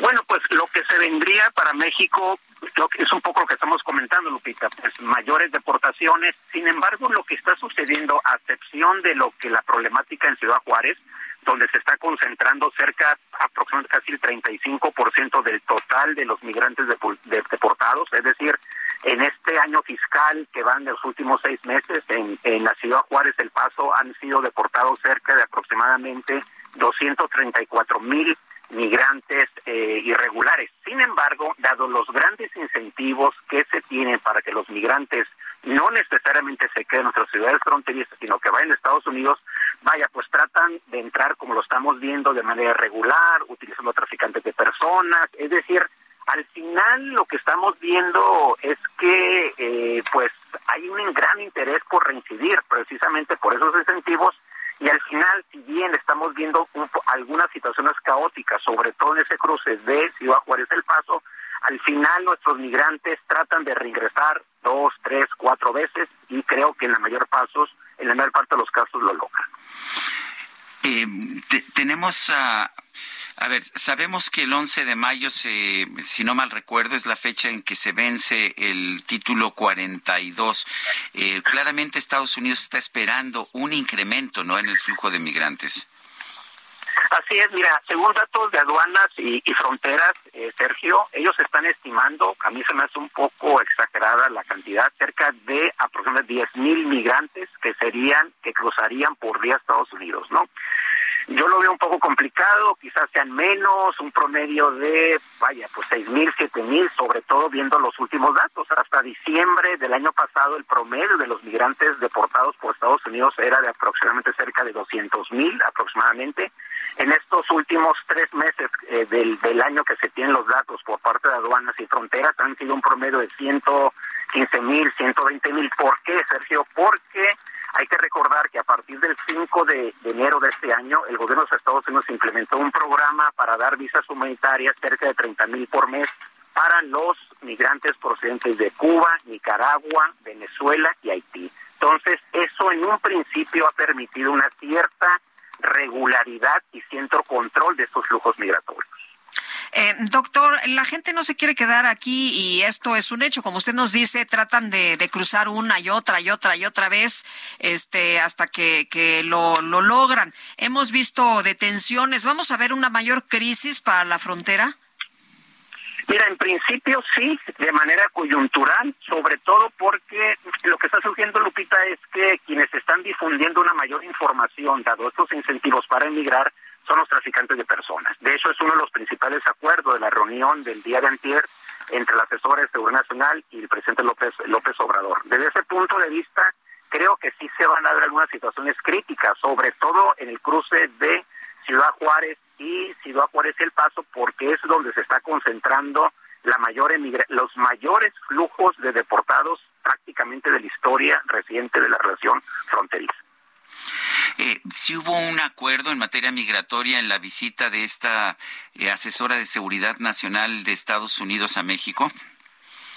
Básicamente, Sergio, no no tanto, o sea, hubo acuerdos específicos. Mira, el primero de ellos fue algo que se ha reiterado otras veces, pero que es muy complejo, reducir el papel de los traficantes de personas, generar ayudas para fortalecer el crecimiento de las economías de la región, lo cual, bueno, pues es un tema crítico, porque eh, Estados Unidos pretende canalizar cerca de cuatro mil millones de dólares, pero pues Estados Unidos no se lo quiere dar a los gobiernos, Estados Unidos se los quiere a la sociedad civil, sector empresarial. Otro acuerdo muy importante, pues lo comentábamos, eso cerca de 100 mil visas humanitarias para que se den esos procesos de reunificación, sobre todo para esos tres países del Triángulo Norte.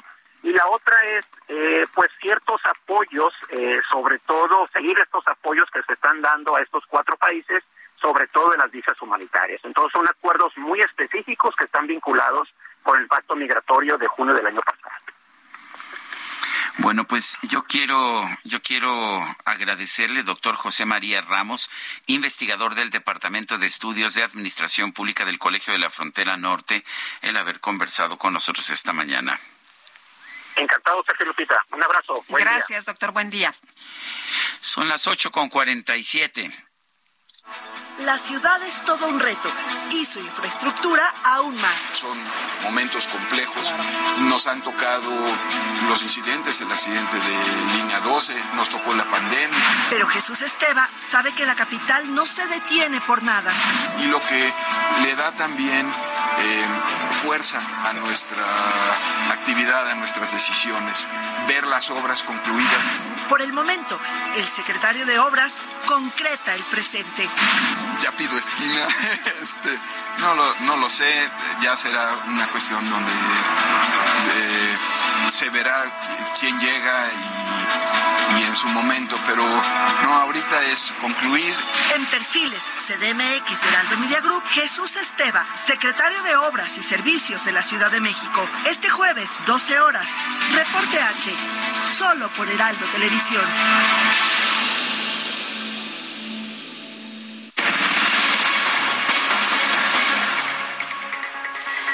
Y está con nosotros esta mañana vía telefónica Víctor Olea Peláez, presidente de la Barra Mexicana, Colegio de Abogados. ¿Qué tal? Muy buenos días. Muy buenos días, Lupita y Sergio. Este, a sus órdenes, como siempre, un gusto saludarlos. Muchas gracias.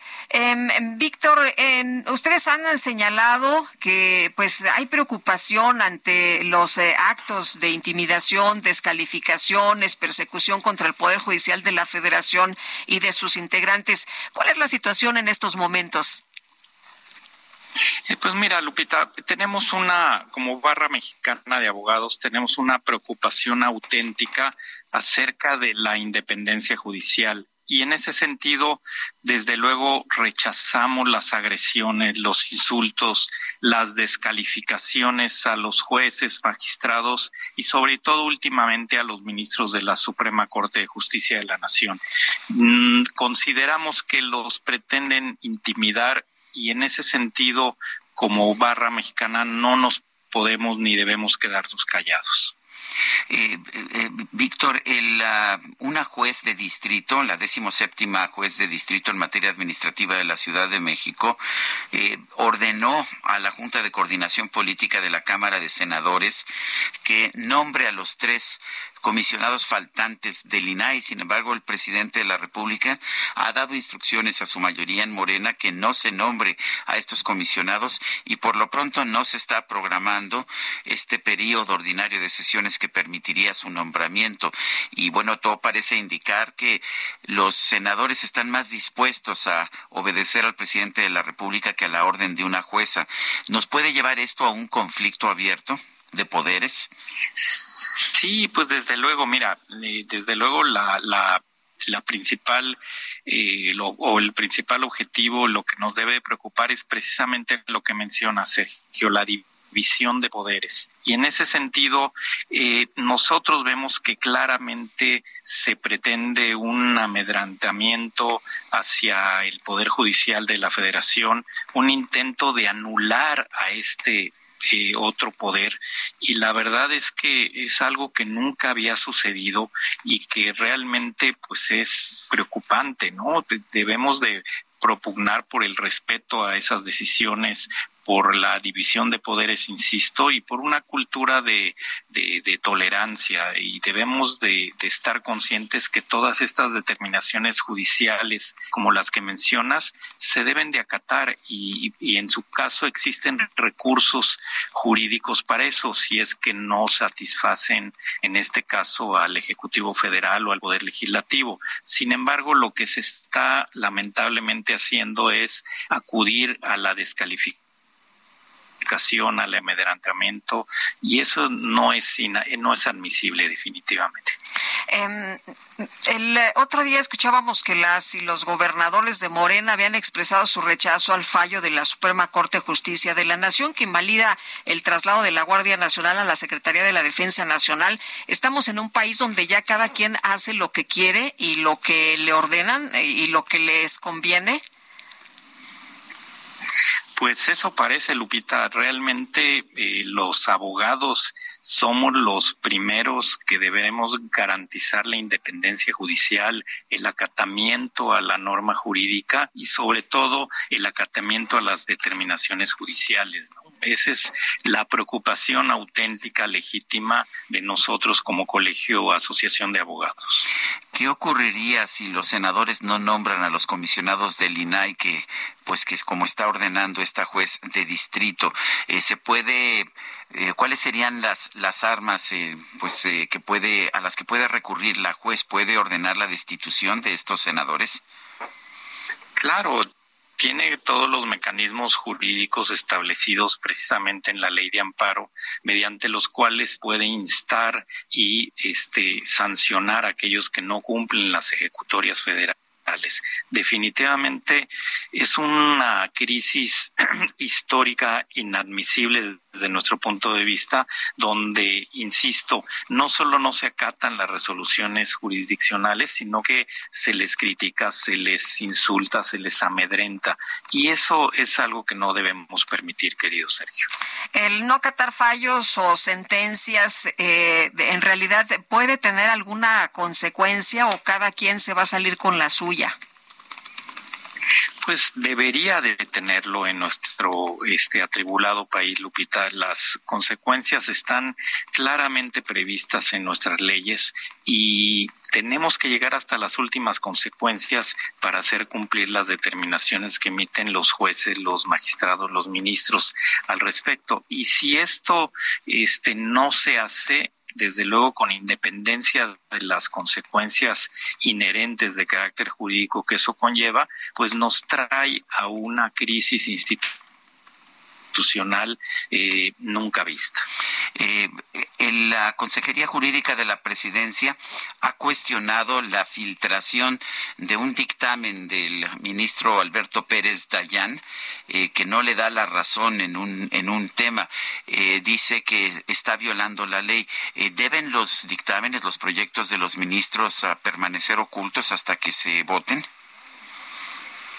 No, definitivamente no, Sergio, y me llama mucho la atención, no tengo el gusto de conocer a la consejera jurídica eh, del Ejecutivo Federal, pero todos sabemos que no es de ahora, sino desde hace mucho tiempo, que se acostumbra que los proyectos de sentencia, sobre todo de los ministros de la Corte, si se, se publicitan este unas semanas antes. Esto es una práctica loable, este sana, transparente. No entiendo por qué eh, se, se critican estos aspectos que es una costumbre totalmente legal y legítima y parecería que, que están molestos porque estaban acostumbrados a resolver sus temas, como se dice coloquialmente, en lo oscurito. Y la transparencia, pues claramente les molesta. Muy bien, pues abogado, muchas gracias por conversar con nosotros esta mañana. Buenos días. Al contrario, es un gusto. Muchos saludos.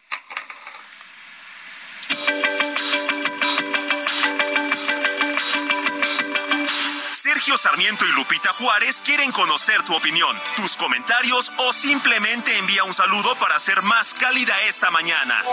Envía tus mensajes al WhatsApp 55 20 10 96 47.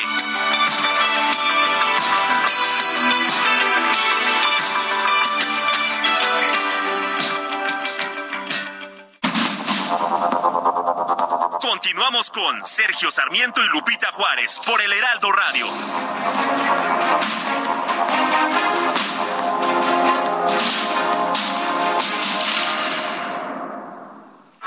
La ciudad es todo un reto y su infraestructura aún más. Son momentos complejos. Nos han tocado los incidentes, el accidente de línea 12, nos tocó la pandemia. Pero Jesús Esteba sabe que la capital no se detiene por nada.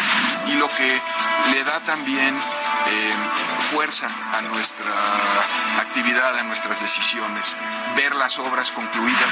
Por el momento, el secretario de Obras concreta el presente. Ya pido esquina, este, no, lo, sé, ya será una cuestión donde eh, se verá quién llega y, en su momento, pero no, ahorita es concluir. En perfiles CDMX de Heraldo Media Group, Jesús Esteba, secretario de Obras y Servicios de la Ciudad de México, este jueves, 12 horas, Reporte H, solo por Heraldo Televisión.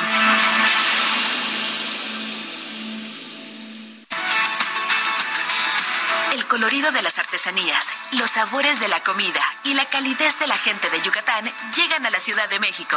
Ven a la Feria Yucatán Expone. Conoce y disfruta de la cultura, la gastronomía y productos de la tierra del Mayab Eterno. Yucatán Expone, del 12 al 21 de mayo en el Zócalo de la Ciudad de México. Entrada gratuita. El gobierno del estado de Yucatán invita.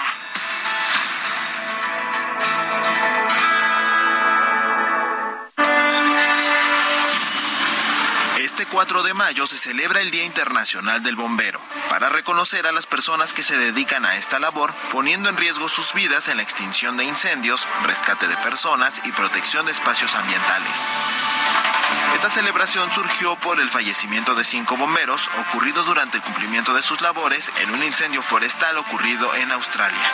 Se eligió el 4 de mayo debido a que ese día se celebra en Europa la fiesta de San Florian, patrono de los bomberos, considerado el primer comandante conocido de un escuadrón de bomberos en el Imperio Romano, quien además perdió la vida en el ejercicio de sus funciones. Para celebrar el Día Internacional del Bombero, se recomienda participar en eventos conmemorativos, así como portar lazos con los colores simbólicos representativos del servicio de emergencia, azul, que representa el agua, y rojo, que alude al fuego.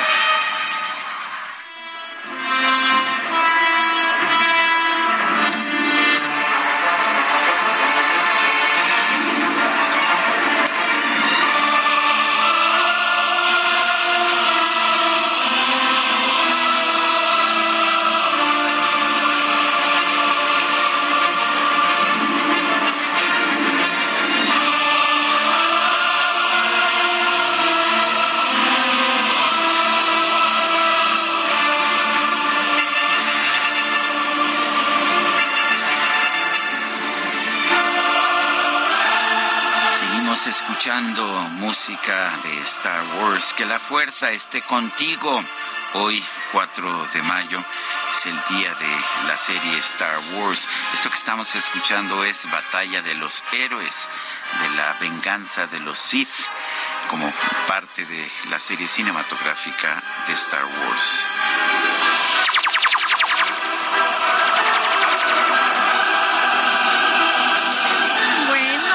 Y vámonos a los mensajes. Muy buenos días, excelente jueves. En mi humilde y sincera opinión, el actual gobierno de la 4T no será perfecto, pero desde que tengo memoria ha hecho cosas muy significativas que ninguna otra administración anterior. Tal vez ni sea perfecto, pero con sus acciones le dé esperanza al pueblo de México. Saludos cordiales desde Texcoco, su amigo y fiel radioescucha, Juan Rodrigo Recendis Zamorán. Dice otra persona, ¿cómo quieren minimizar los acontecimientos en el estado de Tamaulipas? Nos quieren ver la cara como si no se supiera que allá está la delincuencia organizada, bien posicionada en todo el estado.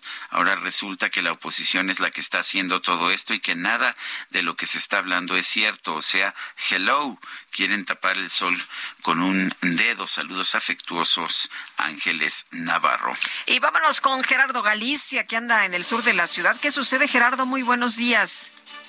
Tenemos reporte lamentable, Lupita, Sergio, excelente mañana. Ha sido localizado el cuerpo sin vida de una joven, es una mujer de aproximadamente 30 años de edad y yace en la parte trasera, en el contenedor de una pipa de agua potable. Esto ocurre en una de las garzas del sistema de aguas de la Ciudad de México. La pipa estaba eh, al parecer a punto de reabastecerse y es en ese momento cuando se percatan que al interior del contenedor hay una persona sin vida y se trata de una mujer de aproximadamente 30 años de edad. Se desconoce cómo es que llegó hasta ese punto. Tenemos fuerte movilización de unidades de emergencia en este lugar. Están laborando ya peritos de la Fiscalía General de Justicia de la Ciudad de México y Policía Capitalina, además de que son auxiliados y apoyados por personal de protección civil. Esto ocurre sobre la calzada de la Virgen, ya muy cerca de las inmediaciones de la Avenida Canal Nacional. Y por lo pronto, Lupita, Sergio, el reporte. Pues qué mala noticia, mi querido Gerardo. Hay que dar seguimiento, por supuesto, y saber la identidad de esta, de esta mujer.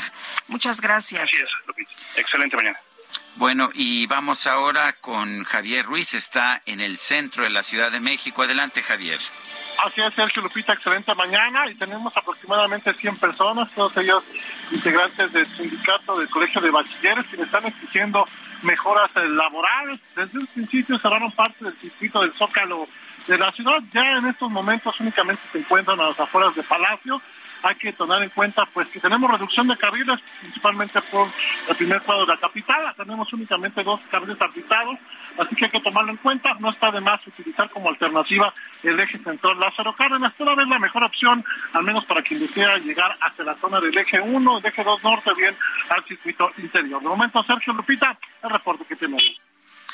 Muchas gracias, Javier Ruiz. Hasta luego, buenos días. Son las nueve de la mañana con siete minutos. El Químico Guerra. Con Sergio Sarmiento y Lupita Juárez. Químico Guerra, ¿cómo te va? Buenos días. Lupita, buenos días. Sergio, Lupita, te mandé hace rato una gráfica de qué va a Sí la vi y la verdad me angustié muchísimo y dije, pues, ¿qué, qué podemos hacer? Pues aquí va. Fíjense que la seguridad hídrica eh, es eh, un elemento básico para que una nación pueda prosperar, que tenga cierta certeza de que puede seguir adelante, ¿no? Un reporte reciente del World Economic Forum de Davos dice que la crisis del agua está asociada con dos riesgos globales mayores, la ocurrencia de eventos climáticos extremos, como los que hemos estado viendo, y la falla en la mitigación y adaptación al cambio climático. Les comentaba yo que aquí donde estoy, en Cancún, ya el mar se comió la playa, pero como que simplemente ya sucedió, no se está haciendo nada realmente para la adaptación y la mitigación. Fíjense, eh, para nuestro país esta seguridad hídrica está especialmente en riesgo. Cuando yo nací en 1950, y te mandé la gráfica, Lupita, de cuando yo nací en 1950, a mí me tocaban 18 mil metros cúbicos por año. Hoy me tocan 3.500 a ti, a, eh, a Sergio y a mí 3.500. Si se consideran solamente los efectos demográficos, no el desperdicio, no la falta de tecnología, solamente el crecimiento de la población. Sergio Lupita, de acuerdo con el criterio de estrés hídrico de Falkenmark, es el indicador, digamos, ¿no? Para el año 2030, fíjense lo que estoy diciendo, seis años y medio, para el año 2030, la mayor parte del territorio mexicano se encontrará en condiciones ya sea de estrés hídrico, de mil a mil setecientos metros cúbicos por habitante por año, de escasez, que son de 500 a mil metros cúbicos, o escasez absoluta, menos de 500 metros cúbicos por año. México tiene 51 ríos principales por los que fluye el 87 por ciento del descubrimiento anual de todo lo que llueve en México. En 51 ríos fluye el 87%, pero en 2015 el 32.4% de las aguas superficiales fueron clasificadas como contaminadas. México importa 5.900 hectómetros cúbicos. Es mucho poco. ¿Cuánto es un hectómetro cúbico? Mil millones. Eh, un millón, perdón, un millón de metros cúbicos. Bueno, importa 5.900 millones de metros cúbicos año en el norte y este volumen eh, es de importación es crucial y estratégico para toda la franja fronteriza, eh, eh, tanto en aspectos sociales, ambientales, ¿no?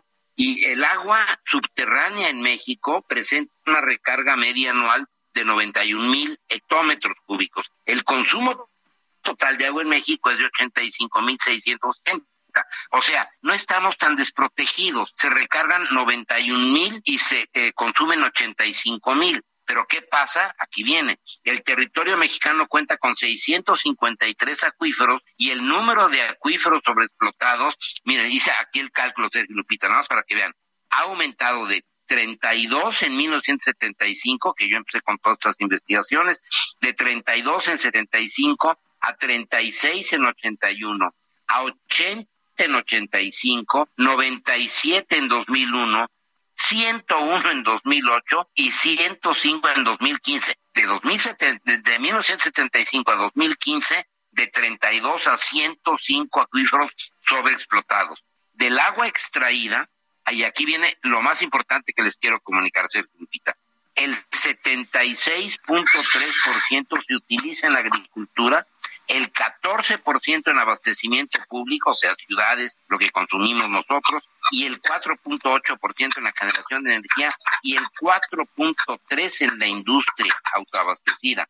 Si cerramos toda la industria de hoy a mañana, vamos a aligerarle 4% al problema, cuando el 76% se utiliza en una agricultura cuya eficiencia del uso del agua es en los distritos de riego precaria, la eficiencia media de conducción es de 64.7% y la eficiencia global, fíjense, es del 34.9%.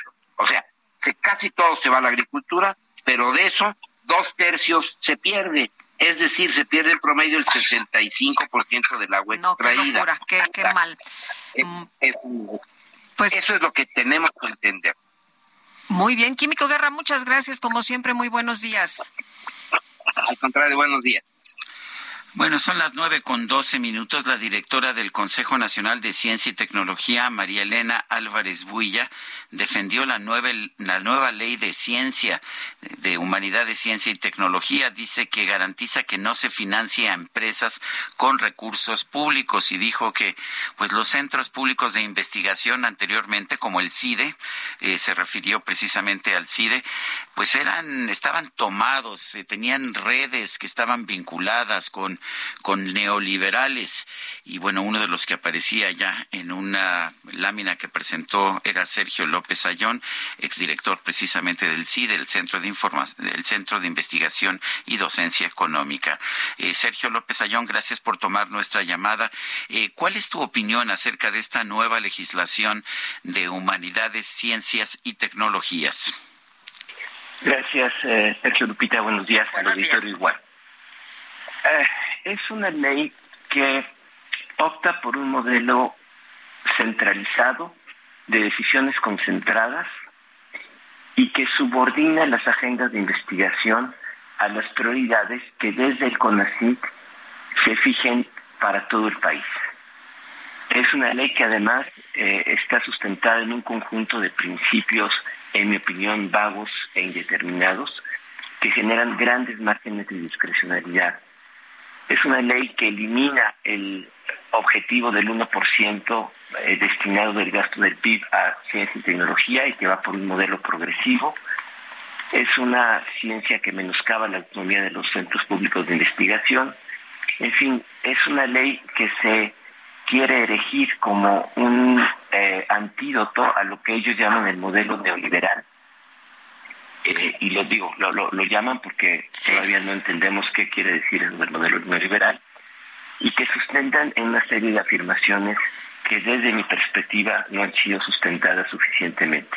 Eh, Sergio, con esta nueva, con esta nueva ley, con esta nueva reforma, eh, ¿cómo, ¿cómo se impacta, cómo se afecta eh, a la ciencia en México, cómo se afectan las investigaciones? Que, algunos han dicho que vamos a, retroceder como 20 años que habíamos avanzado, algunos dicen que mucho más de lo que ya llevábamos en este país donde se ha hecho un gran esfuerzo para apoyar a la ciencia.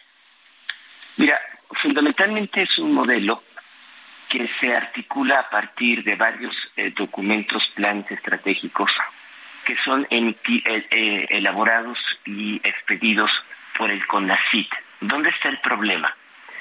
Que este CONACIT, que el nuevo CONACIT con H, hoy tenía una participación significativa de academia, de empresarios, tenía un órgano, digamos, plural en, términos de su integración. Hoy es un órgano que está integrado exclusivamente por servidores públicos, por secretarios de Estado, incluyendo Marina y Defensa, con órganos académicos consultivos. Subrayo lo consultivo, porque en el modelo actual estas personas tenían voz y voto. Hoy solamente tienen voz si los quieren escuchar. Y es a partir de estos instrumentos que se despliegan las herramientas. Entonces, si yo quiero obtener una beca si yo quiero ir a un posgrado, si yo quiero hacer cierta investigación, tengo que estar alineado con esa agenda que se fija desde el nuevo CONACYT. Ese es el problema de la, de la nueva ley y por eso decimos que es un modelo eh, centralizado. Es legítimo que el gobierno federal fije prioridades, sin duda, pero no se puede subordinar toda la agenda de investigación nacional a este proceso de planeación centralizada. ¿Qué te pareció esa lámina que presentó la directora del CONACIT con pues los supuestos lazos neoliberales del CIDE? La verdad me quedé estupefacto, Sergio. Eh, la verdad es que llamaría a broma, a risa, si no fuera por el contexto en el que se presenta desde eh, el púlpito presidencial de las mañaneras, porque ahí no están ejerciendo un acto de libertad de expresión, ahí están exhibiendo públicamente una serie de afirmaciones que lastiman al CIDE, que lastiman a las personas que salen, que lastiman al trabajo de muchos años. Me parece que para entenderlo hay que entender el contexto. Y el contexto es que la directora de CONACYT tiene que justificar ante la opinión pública, ante el presidente, esta ley que está emitiendo y quiere contraponerla con un, lo que llama ella el modelo neoliberal de redes de influencia o de eh, desvío de, eh, ¿cómo le pusieron? Desvío de funciones, concepto que yo desconocía, sin sustento alguno. Eh, incluso si uno lo examina con cuidado, pues creo que ofende al sentido común pensar que desde el CIDE se articula una red que influye en siete de los medios de comunicación nacionales más importantes, que incide en el INAI, y citen ahí a María Marván Borde, cuando ella dejó esa institución, que entonces era IFAI, hace 10 años. Y me podría seguir con múltiples ejemplos, Sergio. Eh, realmente es, es muy lamentable. Eh, lástima que no hay derecho de réplica en la mañanera. Eh, y insisto, si no fuera por, pues, por el contexto en el que se presenta, pues la verdad es que no, no pasa eh, la, una prueba de sentido común. Eh, ayer, Sergio, se decía mucho en redes sociales que qué atrevimiento de Álvarez Bulla cuando eh, hace estos señalamientos y no presenta ninguna prueba, ¿no? Eso es lo que, lo que más llamaba la atención de algunos ciudadanos, por una parte, y por otra, que se dijera que pues eh, son los centros instituciones de educación superior cómplices de redes, intereses y triangulación de fondos. Y cuando ustedes leen con cuidado, con detenimiento, lo que ella dice, en algún momento dice que se transfieren recursos a instituciones como el INAI, como el INE o como la Suprema Corte. Pues esa era la función del CIDE, formar cuadros eh, de alta calidad para las instituciones públicas y también para la sociedad civil y el sector privado. Esa era la función esencial del CIDE y entonces ahora nos reprochan eh, que hayamos contribuido eh, a la formación de recursos humanos y a realizar investigaciones para el INAI, para el INE, para la Suprema Corte, eh, por cierto, muy, muy, de manera muy, muy, muy puntual, no son grandes, son, son cosas muy puntuales. La verdad es que no entiendo cuál es el reproche a la labor del CIDE, sobre todo sin un argumento que se pueda debatir y que se pueda argumentar de uno y otro lado. Pero además creo que, por ejemplo, en el gabinete de Claudia Sheinbaum también hay gente de que ha estado en el CIDE, ¿no es así? Hay, hay gente en el CIDE, en el gobierno federal, en varias posiciones, muy comprometidos, incluso altas posiciones, porque los egresados del CIDE se caracterizaban por una vocación de servicio público y por un sentido de responsabilidad. Eh, esa era la característica y es todavía la característica de los estudiantes del CIDE. Eh, y la verdad es que se está generando un estigma absolutamente injustificado, no solo para los estudiantes, sino para muchos investigadores que han dedicado su vida a la investigación que está respaldada eh, en este afán de justificar lo injustificable que es una nueva ley de ciencia y tecnología que en mi opinión, insisto, es un paso hacia atrás de lo que habíamos avanzado. Muy bien, pues Sergio López Ayón, exdirector del CIDE, gracias por hablar con nosotros. Al contrario, Sergio Lupita, eh, muchas gracias. Hasta luego, muy y buenos entre días. los varios miembros del, del equipo de trabajo de la doctora Claudia Sheinbaum que surgieron del CIDE está Andrés Layú Loaesa, quien es licenciado en Ciencias Políticas y Relaciones Internacionales por el CIDE. Bueno, y está también ah, Carlos McKinley Groman, el secretario de Turismo, quien fue investigador en el CIDE. De manera que, pues si todo en el CIDE es neoliberal, ¿qué hacen estos señores en el gabinete de Claudia Sheinbaum? Bueno, es que ya cuando se pasan a Morena ya no son neoliberales. Bueno, son las nueve con veintiún minutos. Vamos a un resumen de la información más importante. El presidente Andrés Manuel López Obrador consideró injusto que algunos políticos de los Estados Unidos busquen responsabilizar a México del problema del consumo de fentanilo en ese país.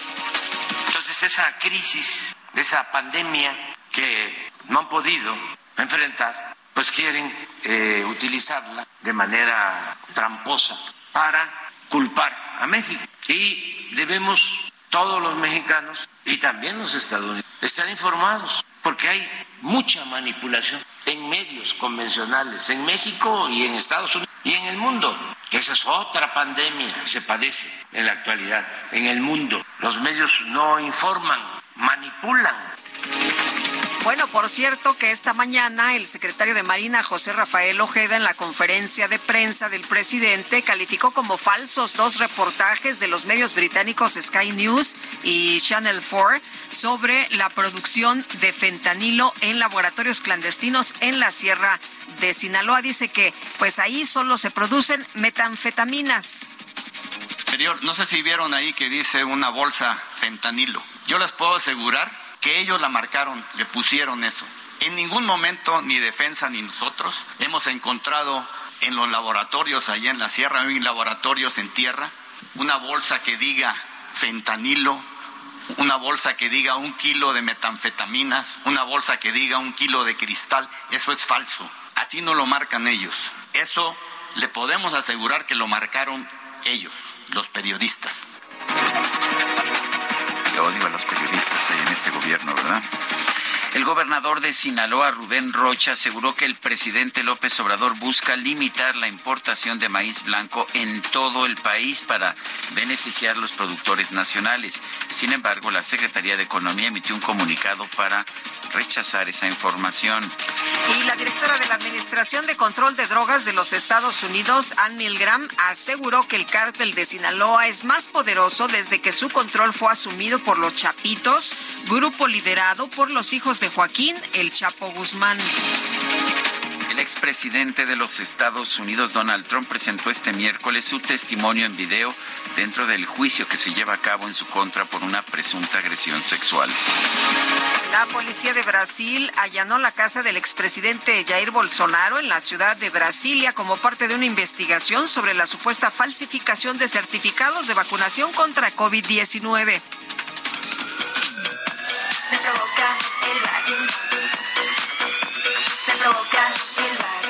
En redes sociales se generó un gran debate ya que el pasado fin de semana un bar de Torreón llamado La Ópera Bar lanzó una promoción que consistía en regalar cerveza a todos los hombres que midieran menos de 1.60 metros.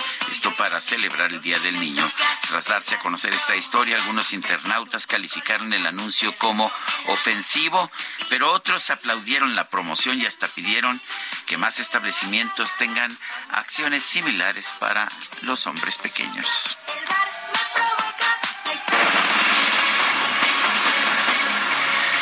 Vamos a una pausa y regresamos.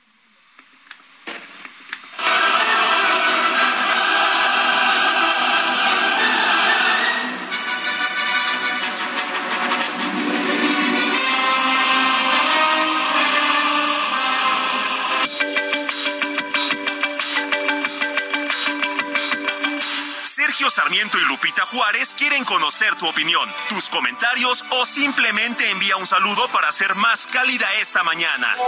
Envía tus mensajes al WhatsApp 55 20 10 96 47.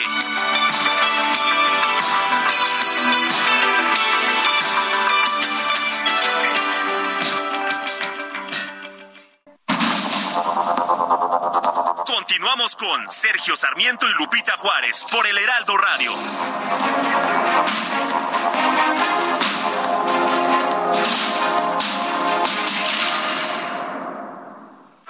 La ciudad es todo un reto y su infraestructura aún más. Son momentos complejos.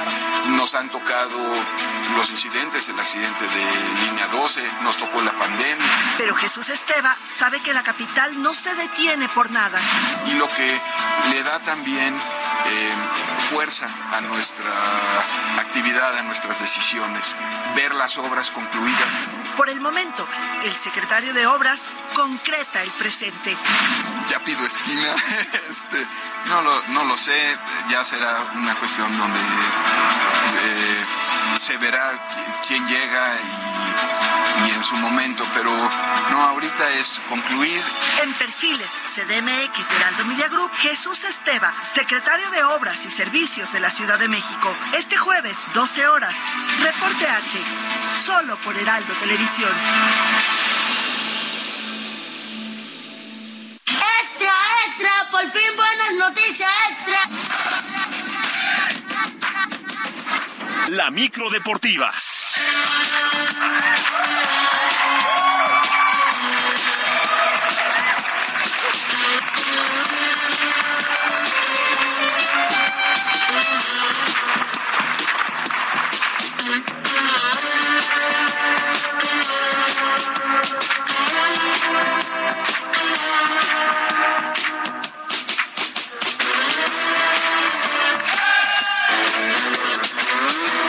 Pues ya viene echando lumbre la micro deportiva. Julio Romero, ¿cómo estás? Buenos días.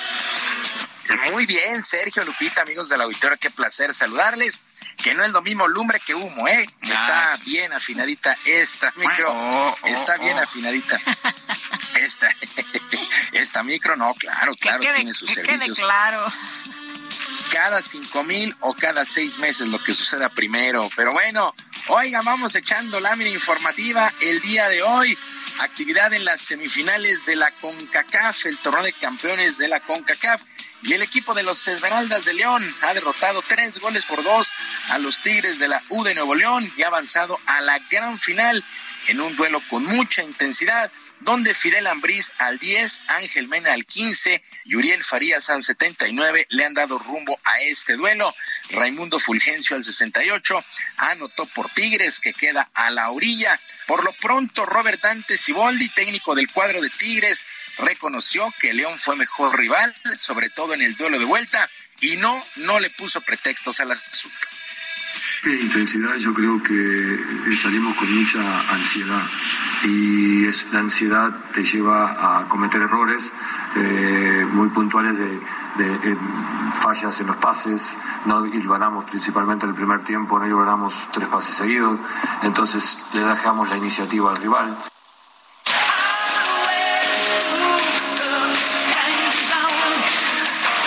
Nicolás Larcamón, timonel de los Esmeraldas, se mostró más que feliz ya que su equipo disputará por primera ocasión una final de CONCACAF.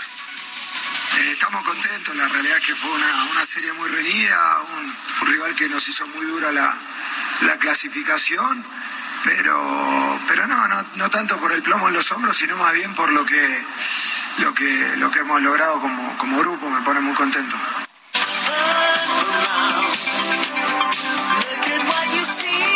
Bueno, al final de este juego, Nahuel Guzmán, el portero de Tigres, pues bastante molesto, fue a encarar a Cota, el portero de León, ahí armó una especie de bronca.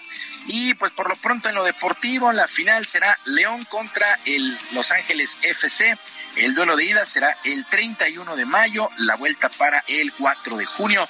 Así las cosas con la CONCACAF que busca representante para el Mundial de Clubes. Y para no perder el ritmo, el equipo del América enfrentó un duelo amistoso de preparación y goleó 7 por 0 a los alebrijes de Oaxaca de la Liga de Ascenso en la cancha del Estadio Azteca, previo a lo que será la liguilla por el título. Al medio tiempo de este duelo, el atacante Henry Martín recibió un homenaje luego de terminar como campeón de goleo en la campaña regular.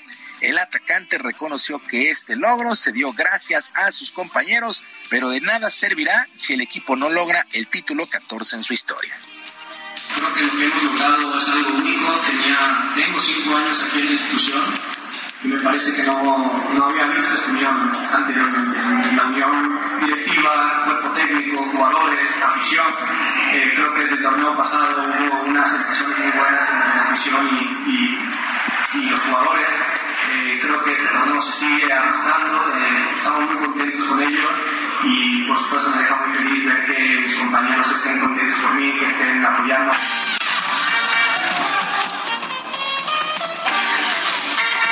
Un total de 14 anotaciones logró Henry Martín para superar a Funes Mori de los Rayados del Monterrey y bueno, pues ahí pocos aficionados se dieron cita, bajaron a la cancha, dio la vuelta olímpica. Henry Martín, hoy por hoy uno de los jugadores más importantes del conjunto del América. Y el atacante noruego Erling Haaland impuso un nuevo récord en la Liga Premier de Inglaterra al conseguir un gol en el triunfo de su equipo, el Manchester City, 3 por 0 sobre el West Ham. Con esta anotación, Haaland llegó a un total de 35 en la campaña y superó los 34 que en su momento consiguieron figuras como Andy Cole o Alan Shearer. Así es que una verdadera máquina de hacer goles. Erling Haaland lleva 33 juegos y 35 goles. Realmente es impresionante este jugador Erling Haaland. Bueno, en otras cosas, actividad en la postemporada, en los playoffs en el básquetbol de la NBA. El día de ayer, los Celtics de Boston vencieron 121-87 a los 76 de Filadelfia y han empatado a un juego por bando la semifinal en la conferencia del Este, compromiso que es a ganar cuatro de posibles siete duelos. Destacó Jalen Brown con 25 puntos y cuatro asistencias, además de Malcolm Brogdon con 23 puntos para el equipo de los Celtics de Boston, que se presenta como uno de los favoritos para llegar hasta la gran final. Eh, representando a la conferencia del Este. Por lo pronto, pues reaccionaron 121-87. Y el británico John Ryder y el mexicano Saúl El Canelo Álvarez ofrecieron conferencia de prensa previa a su combate de este sábado en Guadalajara. El tapatío reconoció que está en su mejor momento, que no le tiene miedo a nada, espera lograr un knockout ante su afición y el dinero no es lo principal en este combate. Me siento muy contento de estar aquí, es un honor de estar eh, ante mi gente, peleando ante mi gente, la verdad que eso vale más que, que vale, vale más que todo y, y, es un honor, a veces no es lo más importante, al final de cuentas para mí es un honor estar aquí, no es ningún sacrificio porque al final de cuentas es lo que yo quiero, lo que, lo que quiero es pelear ante mi gente y aquí estoy.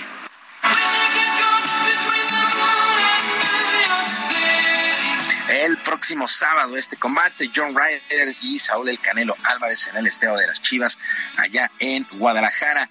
Y el pitcher mexicano Luis César sufrió su cuarta derrota de la temporada en el béisbol de las grandes ligas con los Rojos de Cincinnati, que cayeron siete carreras por una ante los Padres de San Diego.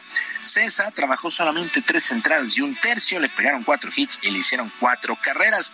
Otro que no tuvo suerte, Giovanni Gallegos, perdió con los Cardenales de San Luis seis por cuatro ante los Angelinos de Los Ángeles. Un ganado, un perdido, una entrada, cuatro hits y tres carreras en labor de relevo. Mientras que Víctor González reapareció en el relevo para los Dodgers de Los Ángeles que vencieron 10 por 6 a los Phillies de Filadelfia. Una entrada, dos tercios, no le hicieron carrera, no le pegaron hit, a dos enemigos. Por su parte, las Medias de Boston vencieron 8 por 3 a los Azulejos de Toronto y los Astros de Houston cayeron cuatro carreras por dos ante los Gigantes de San Francisco.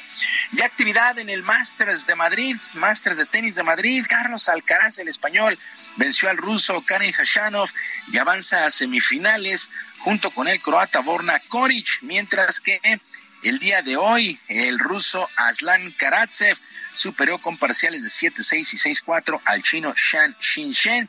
Y para eh, este día también, más al rato, Stefano Tsitsipas, el griego, estará enfrentando al alemán Jan Lennart Stroff. En damas, María Zakari está enfrentando a Arina Zabalenka, la bielorrusa, y la polaca Igor Swiatek ante la rusa Verónica Kudermetova. Actividad ya en Madrid, la recta final de este Masters de tenis.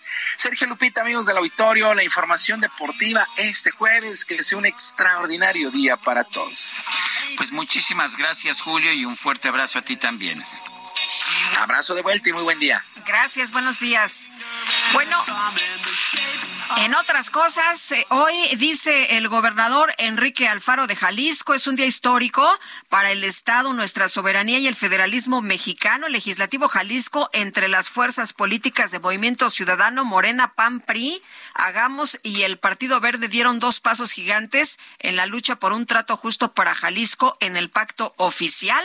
De inicio me dieron la confianza y el respaldo, escuche usted, para gestionar ante el gobierno federal las modificaciones al convenio de adhesión al Sistema Nacional de Coordinación Fiscal para que Jalisco cuente con nuevas condiciones y reciba lo justo del presupuesto nacional. En segundo lugar, se aprueba la ley para crear el Servicio Estatal Tributario de Jalisco para tener una mayor eficiencia en la administración de la recaudación estatal sin la creación de ningún impuesto nuevo ni más burocracia. Dice que reconoce a las bancadas que cerraron filas y respaldaron eh, pues esta búsqueda de nuevo convenio fiscal a la altura de las necesidades y de lo que Jalisco representa para la economía de México.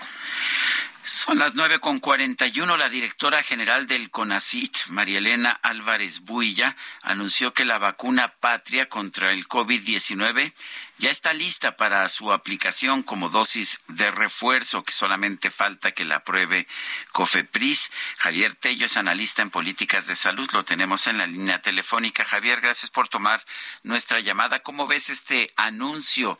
¿Ya está lista? una vacuna mexicana contra el COVID-19. Eh, ¿Debemos aplaudir o, cómo ves tú esta posibilidad y cómo ves las pruebas que se puedan haber hecho sobre esta vacuna?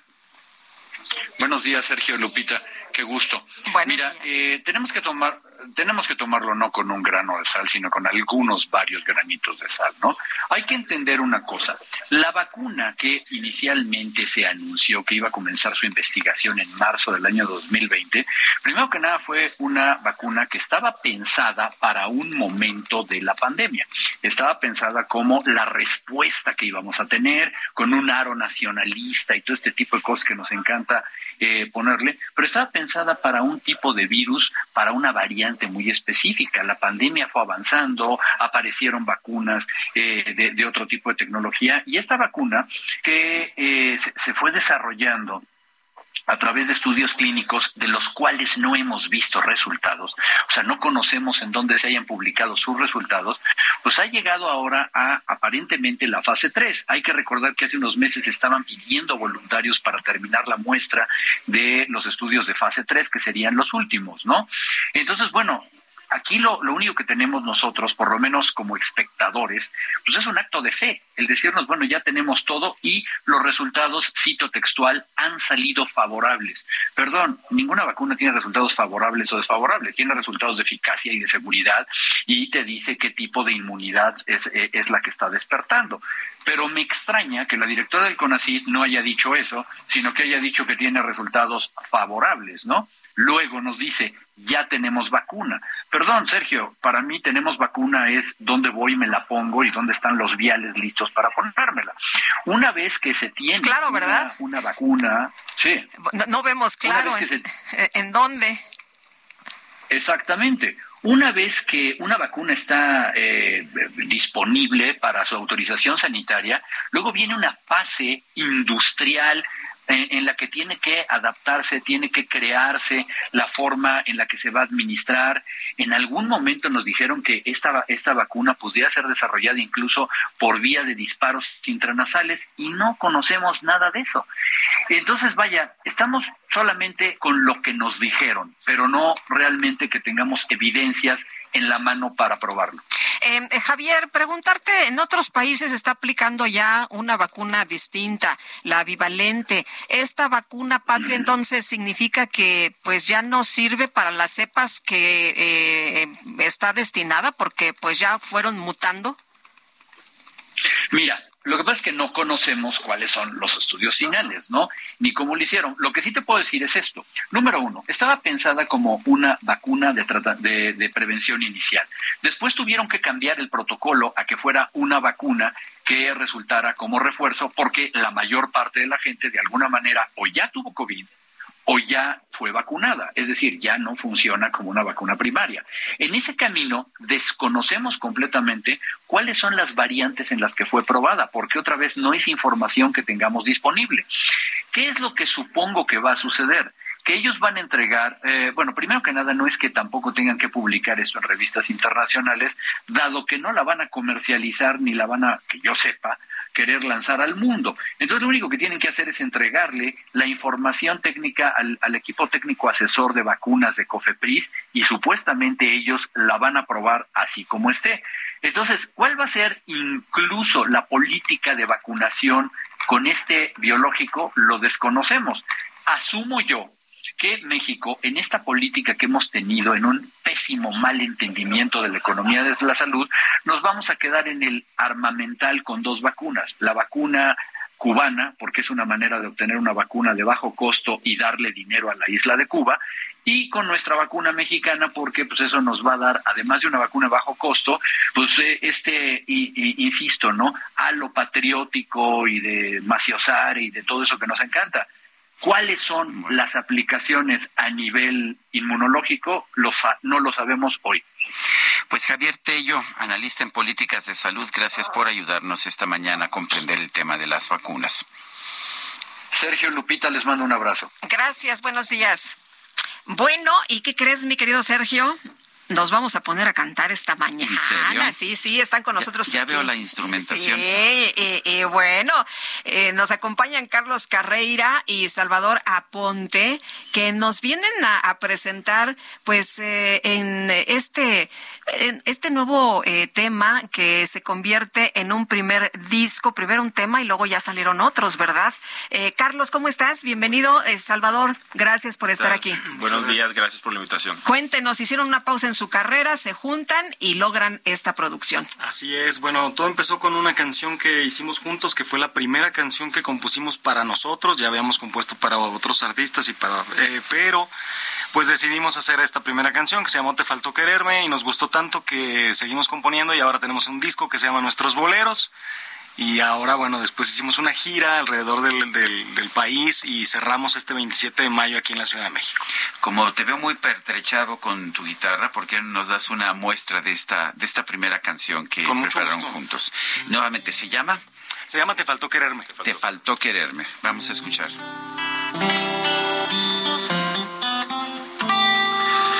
Más estaría decir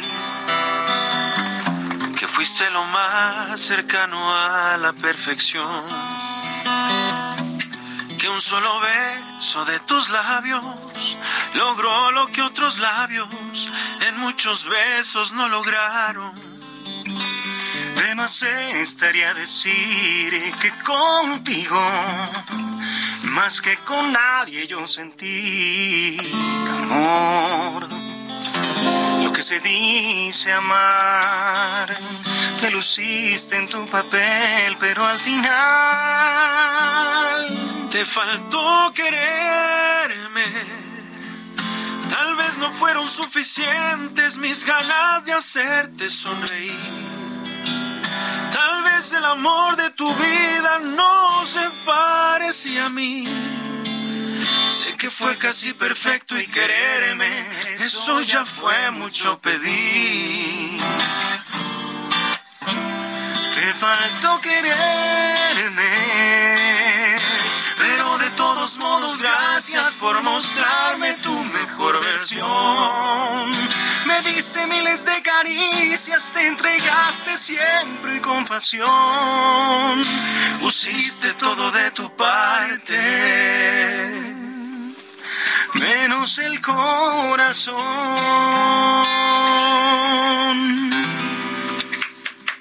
Qué bonito. Ay, qué bonito. Hasta, hasta dolió. Bueno, y las armonías muy bien montadas. Qué bonito. Como si hubieran cantado juntos toda la vida, ¿no es así? Salvador. Sí. Sí, fíjate que estamos muy contentos con el resultado de este material. Ya teníamos tiempo de amistad eh, y como te mencionábamos, esta es la primera canción que nos animamos a grabar juntos. Nos dio muchísimo gusto que el público, tanto de Carlos como el mío, lo recibió de una manera increíble y por eso es que nos animamos a hacer una gira y por eso es que estamos súper eh, contentos de venirlos a invitar a ustedes y a todo su auditorio para este 27 de mayo aquí en la Ciudad de México. Vamos a cerrar con broche de oro eh, pues un, un camino muy bonito de muchas aventuras, de muchas anécdotas y sobre todo de nuestro amor por el bolero y hacerle saber a la gente pues que el bolero no ha quedado en el olvido. Nosotros eh, decidimos hacer 10 temas en coautoría, todos los temas eh, son escritos por Carlos y, y, por tu servidor y los vamos a presentar más aparte varias canciones que son representativas en la carrera de cada uno de nosotros, este, aquí en, en un auditorio muy conocido. ¿Y por qué no nos dices en qué auditorio? Ah, es que no sé. si no, no, si no, no vamos a saber a dónde, a dónde escucharlos. Es en el Roberto Cantoral, que ah, ah muy, bonito, auditorio. Sí. Hermoso, una, una acústica increíble, de donde te sientes, eh, pues se puede ver de perfectamente. Entonces, están todos los ingredientes para. hay asientos atrás, te pueden ver la espalda. De todo, de, lado, hay palcos, hay suites. Entonces, pues eh, tiene todos los ingredientes para hacer una noche inolvidable. De hecho, vamos a, grabar esa noche en audio y video para después sacar un material. Además, que tenemos tres invitados muy queridos, muy importantes, que es Edgar Oceransky, Omar Márquez y Humberto Betancourt. Van a estar con nosotros también. Oye, ¿cómo se animaron a hacer el primer disco? ¿Qué dijeron? Oye, nos salió padrísimo el primer tema, vámonos animando. Pues después del primer tema hicimos o acordamos hacer un EP que era como un pequeño disco de cinco canciones. Cuando llegamos a tener las cinco canciones nos gustaron tanto que decidimos ya hacer el disco completo y, pues fue así que, tenemos estas diez canciones que se llaman Nuestros Boleros.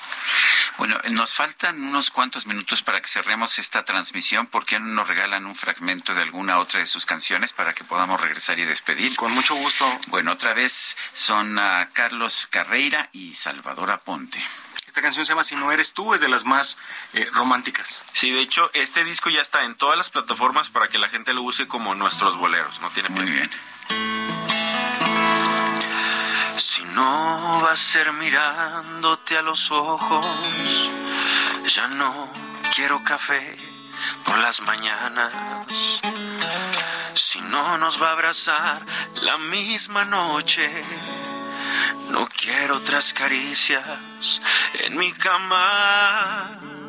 Si no va a ser tu voz la que me jure un para siempre. No vuelvo a amar eternamente.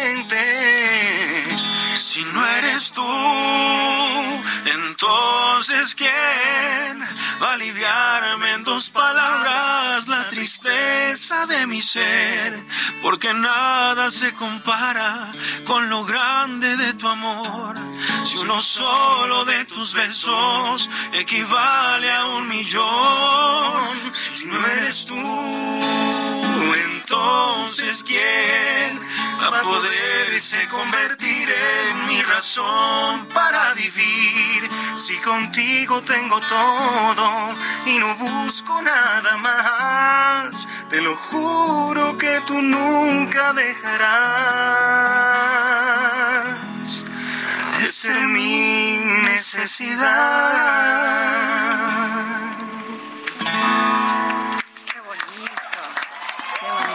Entonces es Roberto Cantoral. 27 de mayo. 27 de mayo. 8 de la noche, boletos en Ticketmaster. Muy bien, pues yo quiero agradecer a los dos, Salvador Aponte, Carlos Carreira, gracias por traernos esta música, gracias por darnos este toque romántico para despedir nuestro programa, porque ya los tenemos que ir, Guadalupe. Pues ya nos vamos, que la pasen todos muy bien, disfruten este día y hay que ir al Roberto Cantoral. Bueno, pues hasta mañana entonces en punto de las 7 de la mañana, Guadalupe. Que la pasen todos muy bien. No, a todo dar. A las 7 ya estamos a todo dar. Bueno, pues hasta mañana. Gracias de todo corazón. Lo que otros labios en muchos besos no lograron. De más estaría decir que contigo, más que con nadie yo sentí amor, lo que se dice amar. Te luciste en tu papel, pero al final te faltó quererme. Tal vez no fueron suficientes mis ganas de hacerte sonreír. Tal vez... Heraldo Media Group presentó Sergio Sarmiento y Lupita Juárez.